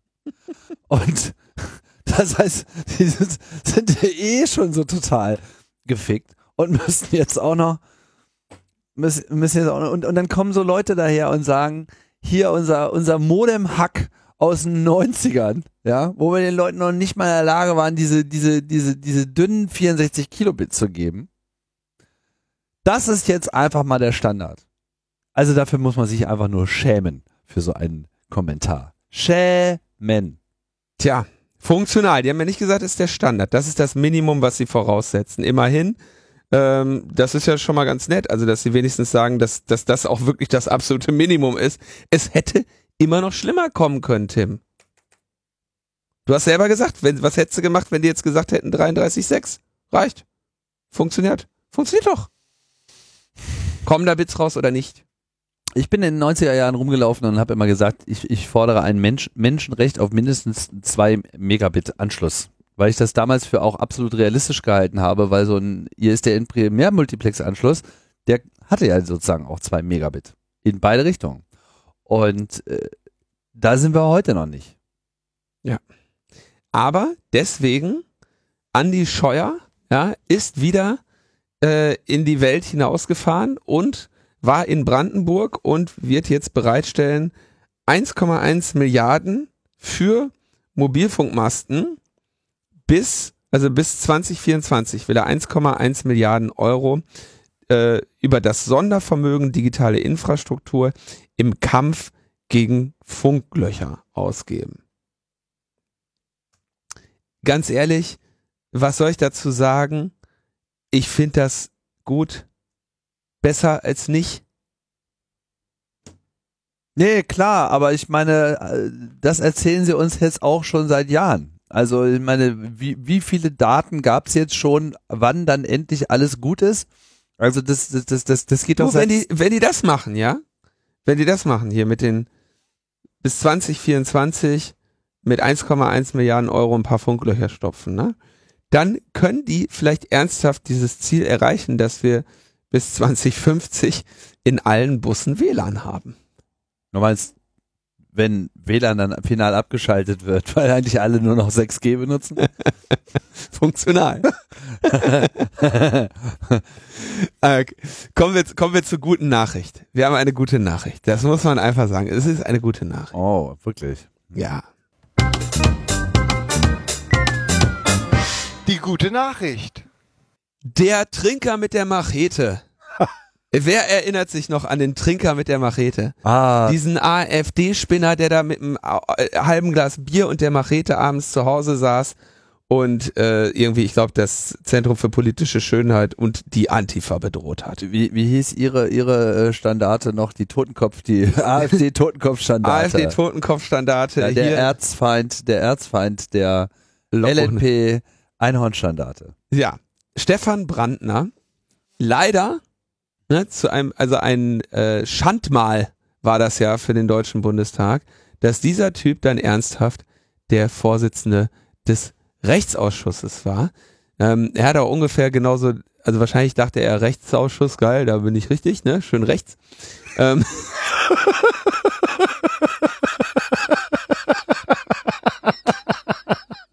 er kommt jetzt ein bisschen flach.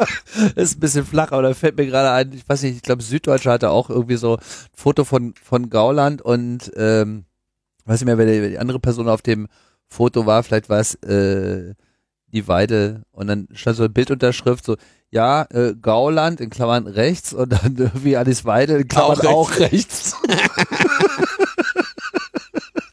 Ja.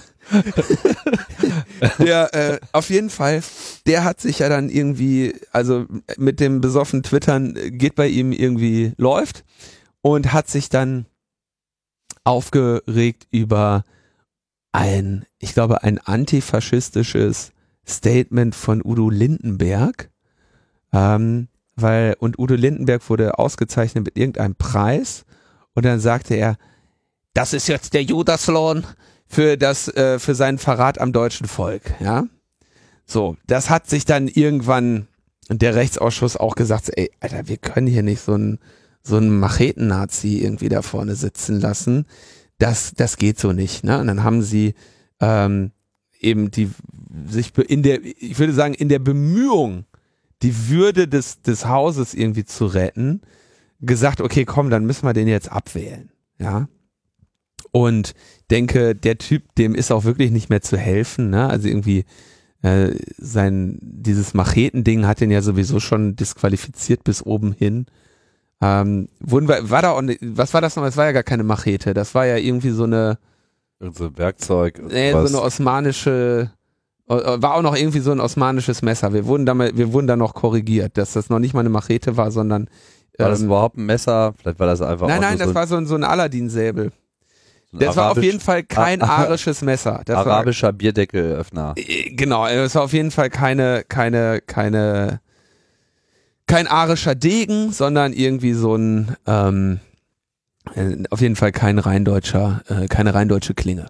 Und ähm, ja, jetzt, haben, jetzt sind wir den Spinner endlich los, was schön ist, weil ähm, ich ja das ein oder andere Mal auch als Sachverständiger im Rechtsausschuss war und ich ernsthaft mir überlegt hätte, äh, wenn ich da nochmal eingeladen worden wäre, in der Zeit, in der er da mit der Machete äh, den Laden äh, in, Fach gehalten hat, ähm, ob ich, wie ich da noch den Respekt hätte wahren sollen vor so einem Machetentrinker.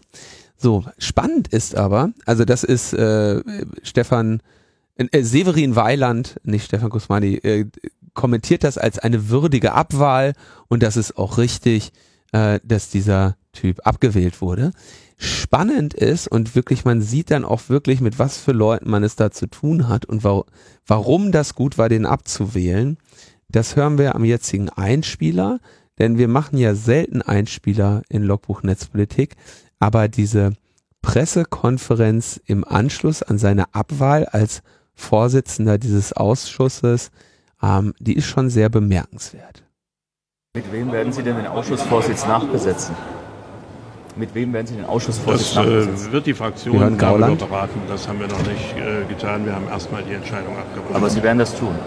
das weiß ich nicht, ob wir das tun. Wir werden mit in der Fraktion darüber ergebnisoffen beraten, wie es so schön neudeutsch Wird ist. das eine integre Persönlichkeit sein? Wir Oh, haben nur so integre eine Persönlichkeiten. Stellen Sie nicht solche Fragen. Also wirklich ziemlich dumme Fragen Was von sind Sie denn Ihrer für einer Seite. hier? Von welchem Verein sind Sie denn? Also unglaublich. Sind Sie vom, Jurist, vom Juristinnenbund wahrscheinlich, oder? So, gibt's. Herr Gauland, Also können wir Frage. jetzt- aber- aber bitte- an Herrn ähm, Brandt Schon wieder so eine grobe? Frage. Hätte man zur Mäßigung aufrufen müssen? Es war ja völlig klar, um was es ging. Es ging um die Oh Äußerung Gott, ist zum Beispiel auf Twitter, dümmlich es hier. ging um die Wortwahl auf Twitter. Hätte es nicht eine Möglichkeit gegeben, Können dass das Herr Brandner seine Wortwahl auf Twitter ändert und dort trotzdem seine Oder Meinung äußert? Also? Herr Banner hat sich für äh, den Retweet entschuldigt im Plenum, da war ich selber dabei. Und die andere Geschichte nochmal, ist in keiner Weise, in irgendeiner Weise angreifbar. Äh, das ist nun mal ein Begriff Judaslohn und es haben auch andere gebraucht. Von daher sehe ich nicht eine Mitschuld und ich sehe auch nicht, für was sich Herr Brandner ununterbrochen entschuldigen soll. So, ich aber glaube, es ist jetzt auch alles ziemlich mäßigen. redundant. Ja, ja. Er mäßigt sich schon stark. Was glauben Sie, wie wir gemäßigt heute auftreten? Ja.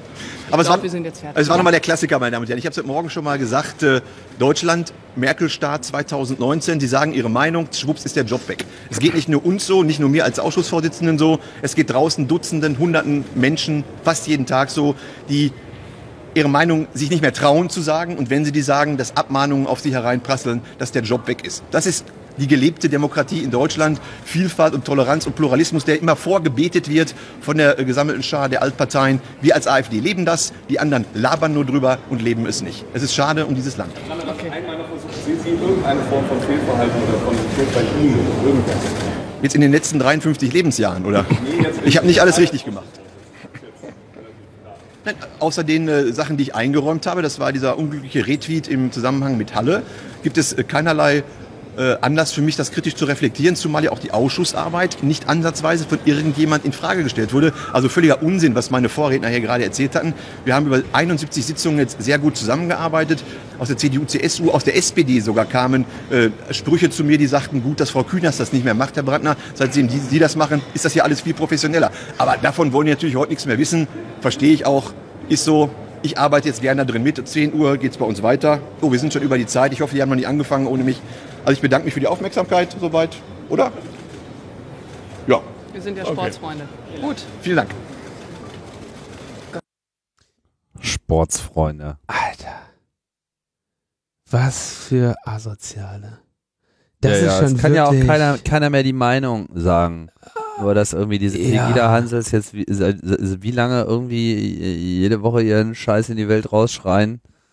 Alter. Das ist wirklich. Äh, Naja, Opferinszenierung. Deluxe. Der, was der, soll ich, der unglückliche Retweet zu Halle, ne, für den er sich entschuldigt hat, Mhm.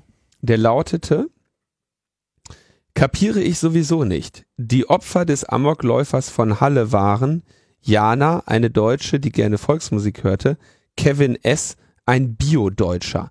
Warum lungern Politiker mit Kerzen in Moscheen und Synagogen rum?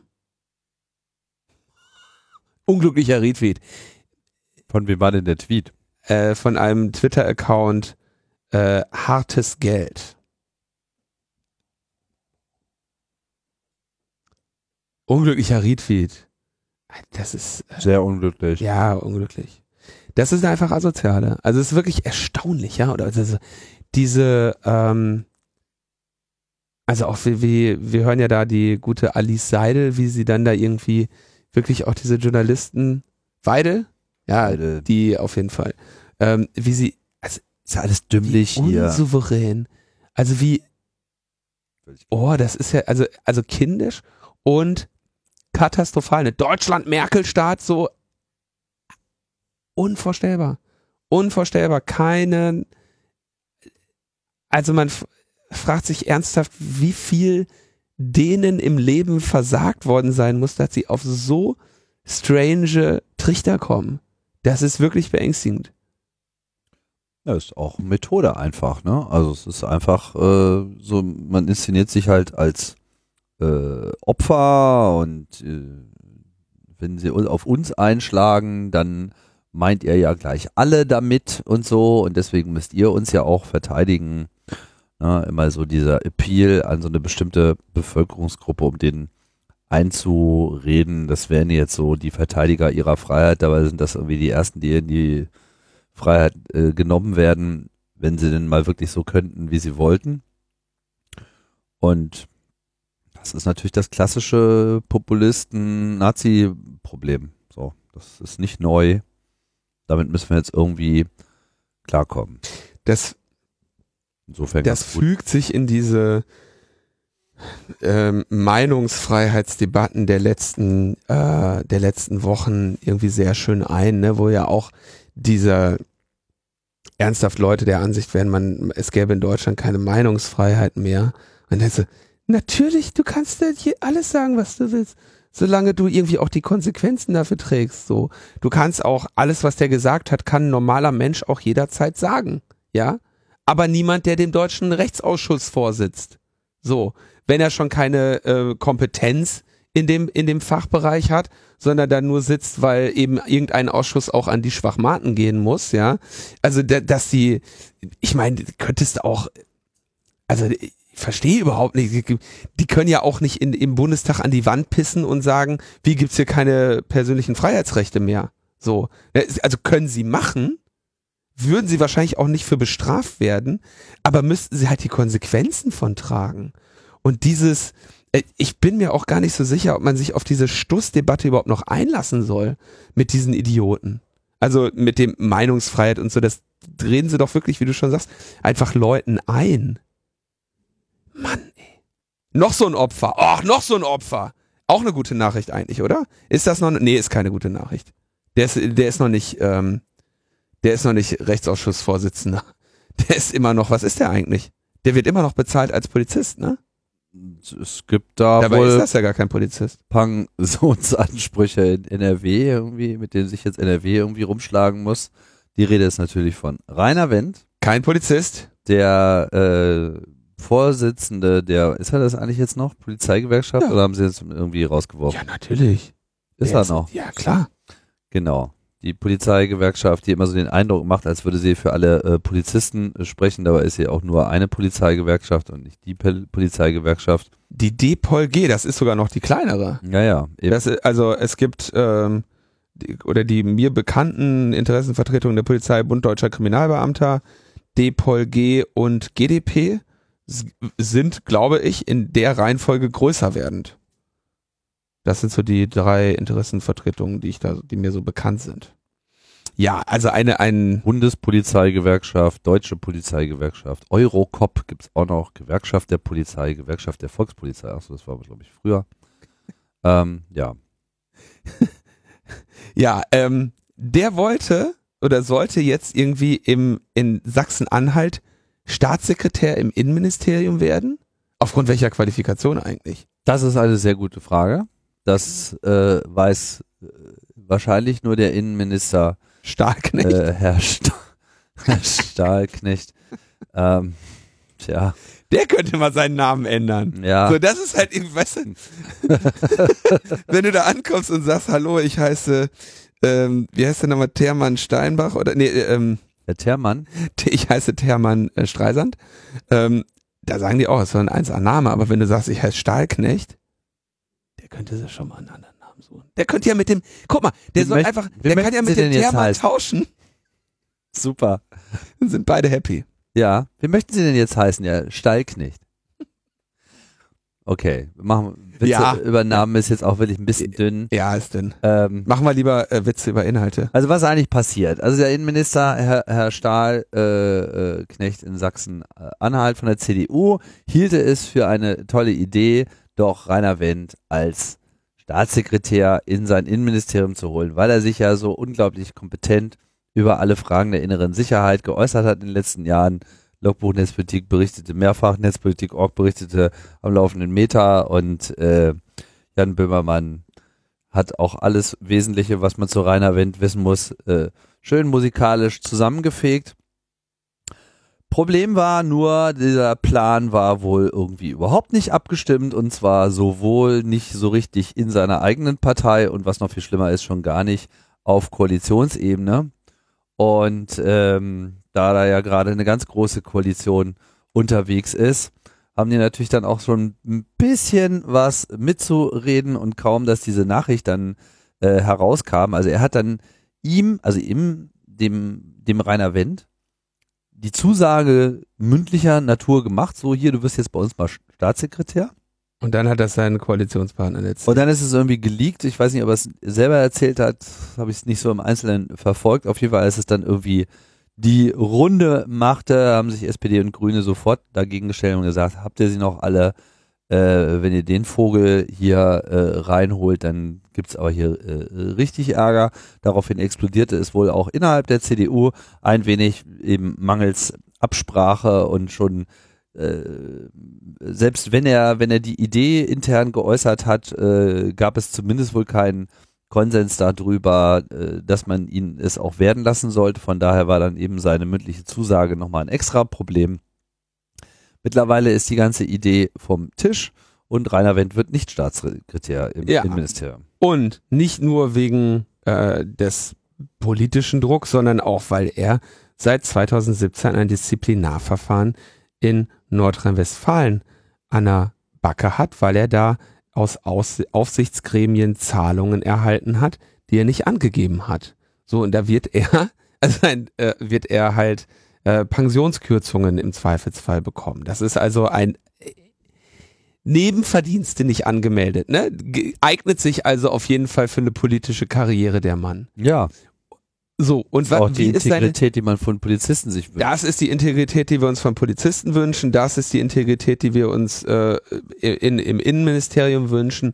Von vorne bis hinten ein, ein krummer, korrupter Typ. Ja. Was sagt so jemand, wenn er, äh, wenn er dann endlich mal seine Quittung bekommt von den verbleibenden Anständigen?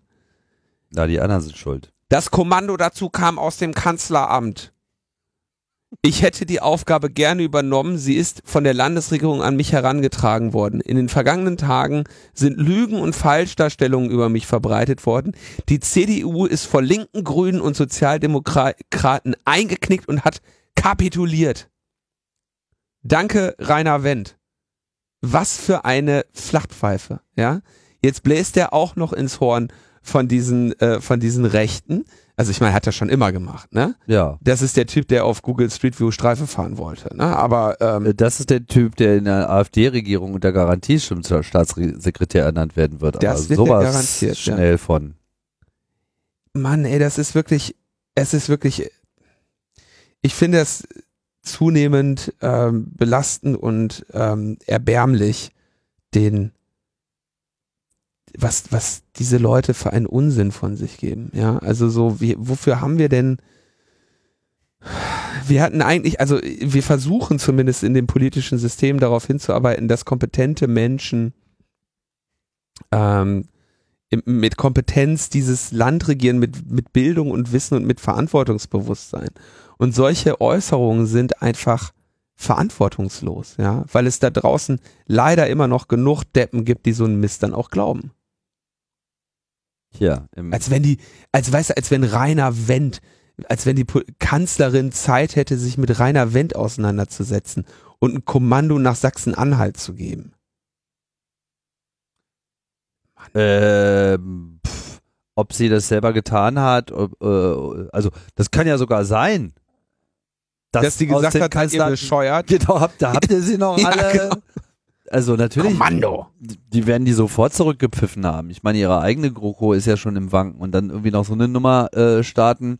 Ich meine, eine, eine erfahrene Berufspolitikerin wie Angela Merkel riecht die Probleme doch hier äh, zehn Meilen gegen den Wind. Und der Typ noch nicht mal, wenn der, wenn der Sturm über ihn äh, reingebrochen ist.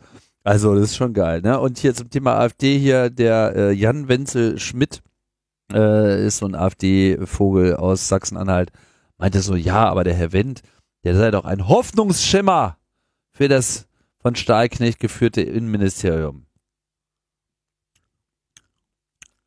Mhm. Leute, echt. Hoffnungsschimmer. Ihr ja. seid echt doof und riecht nach Lulu. Ja.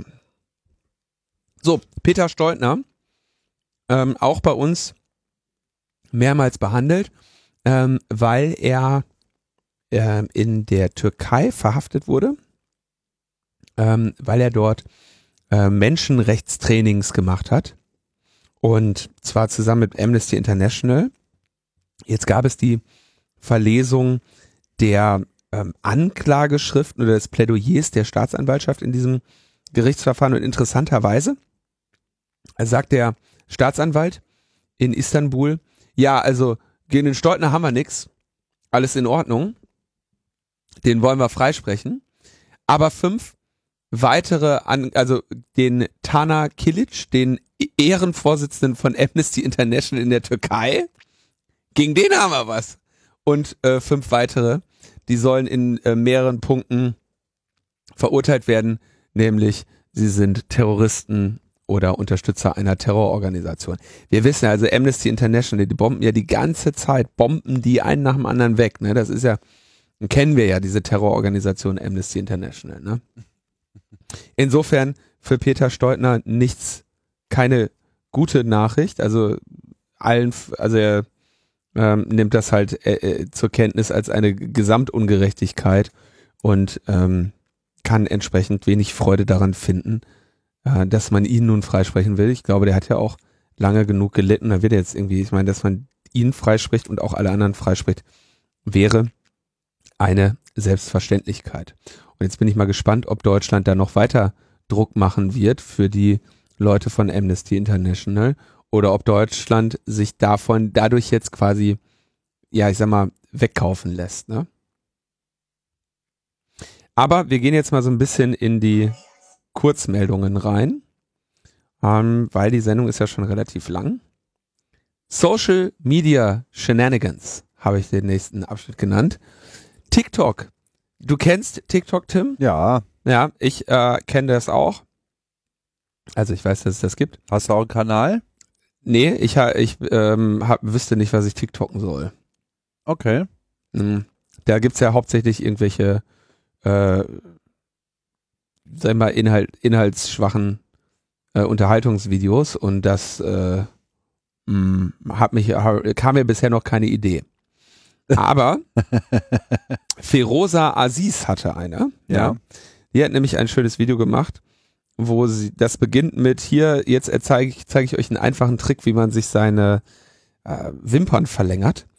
Und dann verl hat sie da irgend so, so eine, so eine Wimperverlängerungszange und sagt also ganz kurz und ihr redet dann also ich würde sagen 20 Sekunden oder 10 Sekunden über Menschenrechtsverletzungen in China, zeigt am Ende, wie man mit dieser Zange über die Augen gehen muss, dass die ähm, Wimpern anders aussehen und dieses Video ist halt viral gegangen, weil es, äh, also es ist halt sehr gut gemacht, ne? Fängt halt an wie so ein Beauty-Video, hat eine knallharte politische Botschaft und ist dann wieder weg. Naja, und dieser Account war dann halt auch weg. Und ähm, Netzpolitik.org hat da eine Recherche veröffentlicht, dass das natürlich kein Zufall ist, sondern dass es eine sehr klare direkte Zensur auf TikTok gibt, was politische Inhalte angeht. Ja, ist ein chinesisches soziales Netzwerk. Ich meine, wenn wir uns die amerikanischen anschauen, was erwarten wir dann von einem chinesischen? Insofern bleibt da mal von weg. Ist aber ganz unterhaltsam. Auf eine bestimmte Art und Weise. Ja, das mag sehr, das mag sehr wohl sein, aber die Revolution werden wir damit nicht machen mit unterhaltsamen Videos. Ne? Nee. Twitter. Aber mit unterhaltsamen Podcasts. Mit unterhaltsamen Podcasts machen wir die Revolution, ja. Twitter hatte irgendwie großes Thema mit Accounts löschen. Die haben gesagt, okay, pass auf, wir schreiben jetzt mal E-Mails an Accounts, die, ich glaube, ein halbes Jahr oder was nicht mehr benutzt wurden. Und dann gelten die als inaktiv. Und jetzt werden, wollen wir mal eine ganze Reihe inaktiver Nutzernamen loswerden. Und das fand ich eigentlich jetzt nicht so eine blöde Idee. Aber stößt natürlich auch an eine Reihe Probleme, denn es gibt ja auch Menschen, die gestorben sind in der Zwischenzeit und deren Accounts deshalb vielleicht inaktiv sind. Und dann geht's ja auch vielleicht um deren Andenken oder was, ja, dass jetzt irgendwie deren Twitter-Account nicht, äh, nicht gelöscht und durch jemand anderen übernommen wird. Also auch da will, will die Debatte jetzt gar nicht unbedingt aufmachen, aber das ist natürlich auch ein, ein Problemfeld. Ja, wir alle haben wahrscheinlich irgendeinen Account, auf dem wir eigentlich ein Auge haben, der seit acht Jahren keine Tweets von sich gegeben hat, wo man sagt, boah, wenn ich den hätte, könnte ich damit was total Schönes machen. Ähm, andererseits vielleicht ist da, wie das, wie das Individualschicksal dahinter ist, eben dann auch eine andere Frage. Ja, also mich wundert ein wenig, dass sie das nicht auf der Kette hatten. Also ich meine, äh, wie schlecht kennen die eigentlich ihren Es eigenen Dienst? Das ist, das ist schon irgendwie ähm, ein bisschen strange. Ähm, grundsätzlich begrüße ich das ja, dass, dass, dass so, so äh, Accounts, die jetzt ganz offensichtlich auch, ich meine, es gibt ja auch welche, die so offensichtlich nicht benutzt sind. Ja, Ja. Also wo mal zwei, dreimal irgendwas weggefeuert wurde und dann äh, war das Passwort vergessen und damit ist das Ding dann irgendwie durch. Oder wo die E-Mail-Adresse dann auch, was weiß ich, ein Jahr lang nicht mehr erreichbar ist. Da kann man dann, dann wirklich davon ausgehen, ja, okay, das mit der E-Mail-Adresse ist jetzt nicht so das gute Beispiel, weil das spielt natürlich dann voll wieder in äh, diese äh, Person ist gestorben Nummer äh, rein, aber zumindest eine Kombination aus dem Ganzen. Ich wurde auch schon auf zwei von mir wenig genutzte Accounts hingewiesen. Den Mhm. einen habe ich auch ziehen lassen. Ich habe auch, äh, ich habe auch Hinweise bekommen und habe äh, einige dann einfach direkt zugemacht. Hm. Die Bundeswehr ist ja auf Instagram. Insta. Auf Insta. Auf Insta. Ja. Und da haben sie Retromode getwittert. Hast du Retromode gesehen? Von der Bundeswehr? Hier, Tim? Ja, Hakenkreuz und so. Ja, aber Hakenkreuz, das ist einfach eine Wehrmachtsuniform. oh Mann, eine Wehrmachtsuniform twittern als deutsche Bundeswehr mit einem fetten Hakenkreuz noch drauf, zwei sogar, und dem eisernen Kreuz. Und dann haben sie noch irgendwie so einen Sticker dran gemacht, Retro. Ich mache auf Retro auf Insta. Wir sehen in diesem Land ja der Brain Drain, der schlägt echt langsam durch, so. Naja, gut. Ich meine, da hast du jetzt wieder irgendein äh, Social Media Manager. Ja. Und die Leute sind ja auch nicht zu be beneiden. Und die verrennen sich dann halt. Ja, Also es, es, ich finde es auch ein bisschen schwierig. Also wie kannst du dich denn so verrennen? Ja, pff, du, Leute können sich verrennen. Verrennen sich einfach. Weil sie nicht ausreichend gebildet Weil sind. weil Verrennen sich bis nach Stalingrad. Ja, gut, also, äh, sagen wir mal so, ich habe ein bisschen Schwierigkeiten, so einen Twitter-Account, selbst wenn da Bundeswehr draufsteht, ähm, automatisch auch gleich mit die Bundeswehr gleichzusetzen. Klar ist das irgendwie unangemessen und es gehört auch äh, sein gelassen und so weiter, aber ich kann jetzt nicht sagen, oh, die Bundeswehr zeigt ihr wahres Gesicht. So, ja? Nein. weil äh, das ist dann, geht dann doch ein bisschen über das Ziel hinaus. Die Bundeswehr hatte unter der alten Verteidigungsministerin, die ja jetzt ähm, Kommissionspräsidentin Werden möchte. werden Oder ist sie schon? ist, Ist sie jetzt schon? Ja. Nicht. Ähm, Nee, morgen. die hat ja eine sich da sehr viel Streit mit der mit den Generalen und so eingehandelt, als sie gesagt hat, passt mal auf euer Heldenkult hier mit den ähm, mit den Nazi-Generalen und so, da müsst ihr mal jetzt langsam mit aufhören. Es kann sein, dass die von der Leyen erst übermorgen äh, Kommissionspräsidentin wird. Ich glaube, der Juncker ist noch bis Sonntag im Amt. ja, sowas. Ähm, da fragt man sich ja schon, also irgendjemand bei der Bundeswehr hat da ja gesessen hat auch noch diesen, diesen Retro-Sticker da drauf gemacht. Ja, da, das ist ja nicht so, dass irgendjemand sein Insta aus der Tasche geholt, eine Uniform und gesagt hat, jo, hier. Sondern er hat einen Spruch, da war ein Grafikmännchen dran, ja, und hat dann da irgendwie Retro-Sticker und hier Retro-Mode hält sich auch bei der Bundeswehr. Und kein Mensch ist auf die Idee gekommen, dass das eine Wehrmachtsuniform ist. Das ist schon äh, erstaunlich. Aber ich bin ja auch sowieso meine, äh, meine Position, dass das mit dem Wehrpflicht abschaffen keine gute Idee war, hören ja auch viele nicht so gerne. Aber dann hast du halt gar keine Abiturienten mehr da. ja, Ja, es ist äh, in der Tat ein Problem, wenn, wenn die Bundeswehr nicht mehr so sehr vom Querschnitt der Bevölkerung gestriffen wird. Ich, äh, also ich weiß, da haben viele Leute bestimmte Ansichten zu.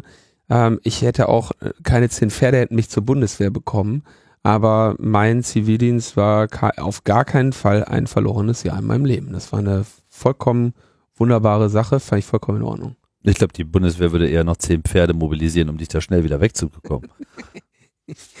Revoluzzer. Ich, ich, ich glaube, ich sag mal, das wäre wahrscheinlich für beide Seiten echt unangenehm geworden, Hm. wenn ich bei der Bundeswehr gewesen. Ja, ich glaube, bei mir auch. Aber da hätte ich, ich- also Spaß hätte ich da auch nicht dran gehabt. Ich habe es mir leicht gemacht. Was hast du gemacht? Bist nach Berlin gegangen. Ich bin einfach Brite geblieben. Geiler Trick, oder? Ja. Kaum, Jetzt bin ich ja Deutscher, aber komischerweise haben sie mich bisher noch nicht angeschrieben. Jetzt stehe ich ja, ich bin ja in besten Jahren. dem hat das mit der Wehrpflicht ausgesessen. Ja, also das ähm, hat sich dann doch schon angeboten. Sorry, aber da hätte ich, da wäre ich halt auch äh, vor die Hunde gegangen. Tut mir leid. Konnte, konnte nicht äh, zum Wehrkörper beitragen. So. Ähm, in Iran Da geht's war eine ab. Woche das Internet weg. Ziemlich krass. In Iran gibt's jetzt, also die Sanktionen, die die USA, ich kann jetzt die, die Situation im Iran kriege ich jetzt nicht vollständig zusammengefasst, vor allem nicht als vorletztes Thema in der Sendung. Aber die Sanktionen, die die USA da gegen den Iran anstrengen, die haben natürlich jetzt langsam ihre Wirkung. Die Währung ist ungefähr noch die Hälfte wert. Und das Land wird ähm, ne, wenn deine Währung innerhalb eines Jahres ungefähr die Hälfte an Wert verliert, dann hast du ein Problem. Und ähm, die Regierung hat dann gesagt, wir erhöhen die Benzinpreise, was zu Massenprotesten im Iran geführt hat. Und dazu Und- muss man sagen, die Benzinpreise im Iran sind für unsere Verhältnisse absurd niedrig. Klar, die haben, sind auch ein bisschen näher dran an dem Öl und so, ne? Die haben das auch, äh, glaube ich, sowieso stark bezuschusst auch nochmal. Ja. Und jetzt äh, gibt's da halt Unruhen. Und was macht äh, der Iran? Schaltet das Internet ab. Und zwar, also ab im Prinzip die, nach, die Verbindungen nach außen. Es gab die, Mon die Network Monitors sagen so, es ist irgendwie auf, auf 20 Prozent runtergegangen. Kann man auch sehr schön äh, sehen, die Netz, Netzkonnektivität hier, äh, klarer Drop, ja. Und äh, da haben die denen echt eine Woche lang das Internet ausgeschaltet, ja. Und ähm, das ist natürlich äh, sehr, sehr beängstigend, weil das passiert natürlich, damit da keine Informationen nach draußen dringen können. Ne? Während eben da im Zweifelsfall irgendwelche Kräfte gegen Protestierende vorgehen. Das ist eine ähm, äußerst beängstigende Situation und ich, man kann nur hoffen, dass das ähm, massive Folgen hat. Also nur mal, um das mal ins Verhältnis zu setzen. Hier in Deutschland hast du irgendwelche Prepper sitzen, die Angst haben, dass der Strom einen Tag ausfällt. Ne? Ähm, aber dass der eigene Staat die ähm, Kommunikationsverbindungen ins Ausland kappt, damit du da, damit kein Insta gemacht wird und kein Twitter. Und die Journalistinnen und Journalisten ihre Nachrichten nicht nach Hause bekommen. Das ist halt eine, ein terroristischer Akt gegen das eigene Volk. Das ist äh, durch nichts zu entschuldigen. Ja, wir hatten ja auch äh, in der letzten Sendung, glaube ich, auch die Pläne Russlands, jetzt das Internet äh, quasi soweit äh, umzustrukturieren, um eben genau solche Maßnahmen letzten Endes auch durchführen zu können. Sagen sie natürlich nicht, dass das das Ziel ist, aber das wird natürlich dann die Folge davon sein. China macht's vor und der Rest macht's nach. Iran ist da auch ganz weit äh, vorne. Ich, wir können, können eigentlich jetzt schon eine Notiz machen, bis jetzt hier irgendwie die erste Person für Deutschland das auch fordert, wegen der Sicherheit. Ja. Naja, wird so schnell nicht stattfinden. Rainer Wendt wird da schon was zu einfallen. so, die restlichen Themen nehmen wir mit in die nächste Sendung. Hm. Das wird mir hier zu lang. Und ähm, eigentlich wäre jetzt auch noch ein Dankesblock, den mache ich dann auch mit in der nächsten Sendung. Wir können uns ja eher überlegen, ob wir es überhaupt nochmal schaffen, Tim, vom 36C3 nochmal eine Sendung zu machen. Das überlegen wir mal. Bei mir sieht's ganz gut aus, aber ich weiß, du bist äh, noch deutlich mehr eingespannt. Und von daher lassen wir das jetzt hier einfach mal offen. Wir haben den, wir haben den sechsten im Kalender, das könnte klappen. Sollte es eigentlich. Ja, vielleicht könnten, vielleicht schaffen wir sogar zwei Sendungen davor. Vielleicht schaffen wir sogar Drei. Naja, Ja, die am bei 20. drei- weiß ich nicht. Ja, nee, das ist, glaube ich, unwahrscheinlich. Aber der Kongress läuft, alle Tickets sind verkauft. Ähm, das Motto ist, glaube ich, bekannt. Hast du noch eins zu verschenken? Ein Motto? Nein, ein Ticket. Äh, überlege ich mir mal noch. Überlege ich mir tatsächlich noch. Ähm, stimmt eigentlich. Ich verschenke ja eigentlich jedes Jahr ein Ticket an eine unterrepräsentierte, eine, einen Mitglied einer unterrepräsentierten Gruppe. Ich auch. Ja, dann mache ich das. Mache ich wieder. Und zwar, ähm, Kontaktformular gibt's ja auf meiner Webseite. Wer ein Ticket geschenkt haben möchte, melde sich bitte. Ähm, und zwar werde ich das aber diesmal eisenhart nach, wer sich als erstes dort meldet, machen, weil die Auswahl zu treffen ist jedes Jahr sehr schmerzhaft. Meins ist schon weg. Braucht ihr äh, nichts zu schreiben. Ich äh, gerade nochmal nachgeschaut, aber Ja. ich habe, glaube ich, jetzt die entsprechende Person, die äh, der Beschreibung entspricht, gefunden. Gut, Prima. das war's, Leute. Nee, ich wollte eigentlich noch ein bisschen was über den Kongress erzählen. Ach so, du wolltest noch was über den Kongress Ja. erzählen. Ah, Das Motto, oh, ah. das Motto des Kongress ist Resource Exhaustion. Stimmt, das haben wir ja alles noch gar nicht Ja, eben, haben wir alles noch nicht gesagt. Das ist ja, das ist ja, das ist ja. Und der ähm, Fahrplan ist quasi fertig, kommt jetzt bald. Und äh, das wird doch alles, äh, es wird ein großer Spaß werden. Wir extra versucht hier regelmäßig auf Kongress-Vorträge Bezug zu nehmen, die da noch kommen werden. Das ist eine spannende Sache. Das war schon, was du sagen wolltest. Ja, du klickst da so wild auf dem Computer rum, dann glaube ich, du willst gar nicht mehr mit mir über den Kongress reden. Äh, doch, gerne. Ich woll- wollte dich nur in deinem Redefluss jetzt nicht. Äh, Nee, wir, wir schaffen noch eine Sendung Abbremsen. vom Kongress und dann reden wir darüber. Ich bin jetzt äh, müde. genau. Und wir haben jetzt auch schon zwei Stunden zusammen. Alles klar. Also Leute, es geht noch ein bisschen weiter dieses Jahr und äh, von daher sagen wir erstmal Tschüss, bis bald. Ciao, ciao. Meine Damen und Herren, viele von Ihnen werden sich jetzt fragen, wer ist eigentlich Rainer Wendt? Was will Rainer Wendt, der Chef der deutschen Polizeigewerkschaft? Was hat er angestellt? Warum redest du über ihn, Böhmermann? Als Bundesvorsitzender der deutschen Polizistensohn-Gewerkschaft, meine Damen und Herren, bin ich der Meinung, wir alle sollten uns einmal mit Rainer Wendt und dem, was er öffentlich so macht und sagt, mal ein kleines bisschen ausführlicher auseinandersetzen. Und zwar ohne Häme. Journalistisch korrekt, sachlich und seriös. Dies ist die Geschichte eines ganz, ganz kleinen Mannes, eines kleinen Polizisten, der bekannteste des Landes. Seine Klappe war so groß wie sein Körper zwerghaft. Darum wurde er der Chef der deutschen Polizeigewerkschaft. Bei Maischberger, bei Illner und bei Plasberg, ja, da saß er, dass er nicht für alle Bullen sprach. Irgendwann vergaß er's. Er will die harte Hand des Staates und für den Flüchtling keine Gnade. Immer pöbelte er rum. Dann traf's ihn selber schade. Er ist der menschgewordene Räumpanzer populistischer Sicherheitspolitik und ab heute der einzige Polizeigewerkschafter der Welt. Mit, mit nem eigenen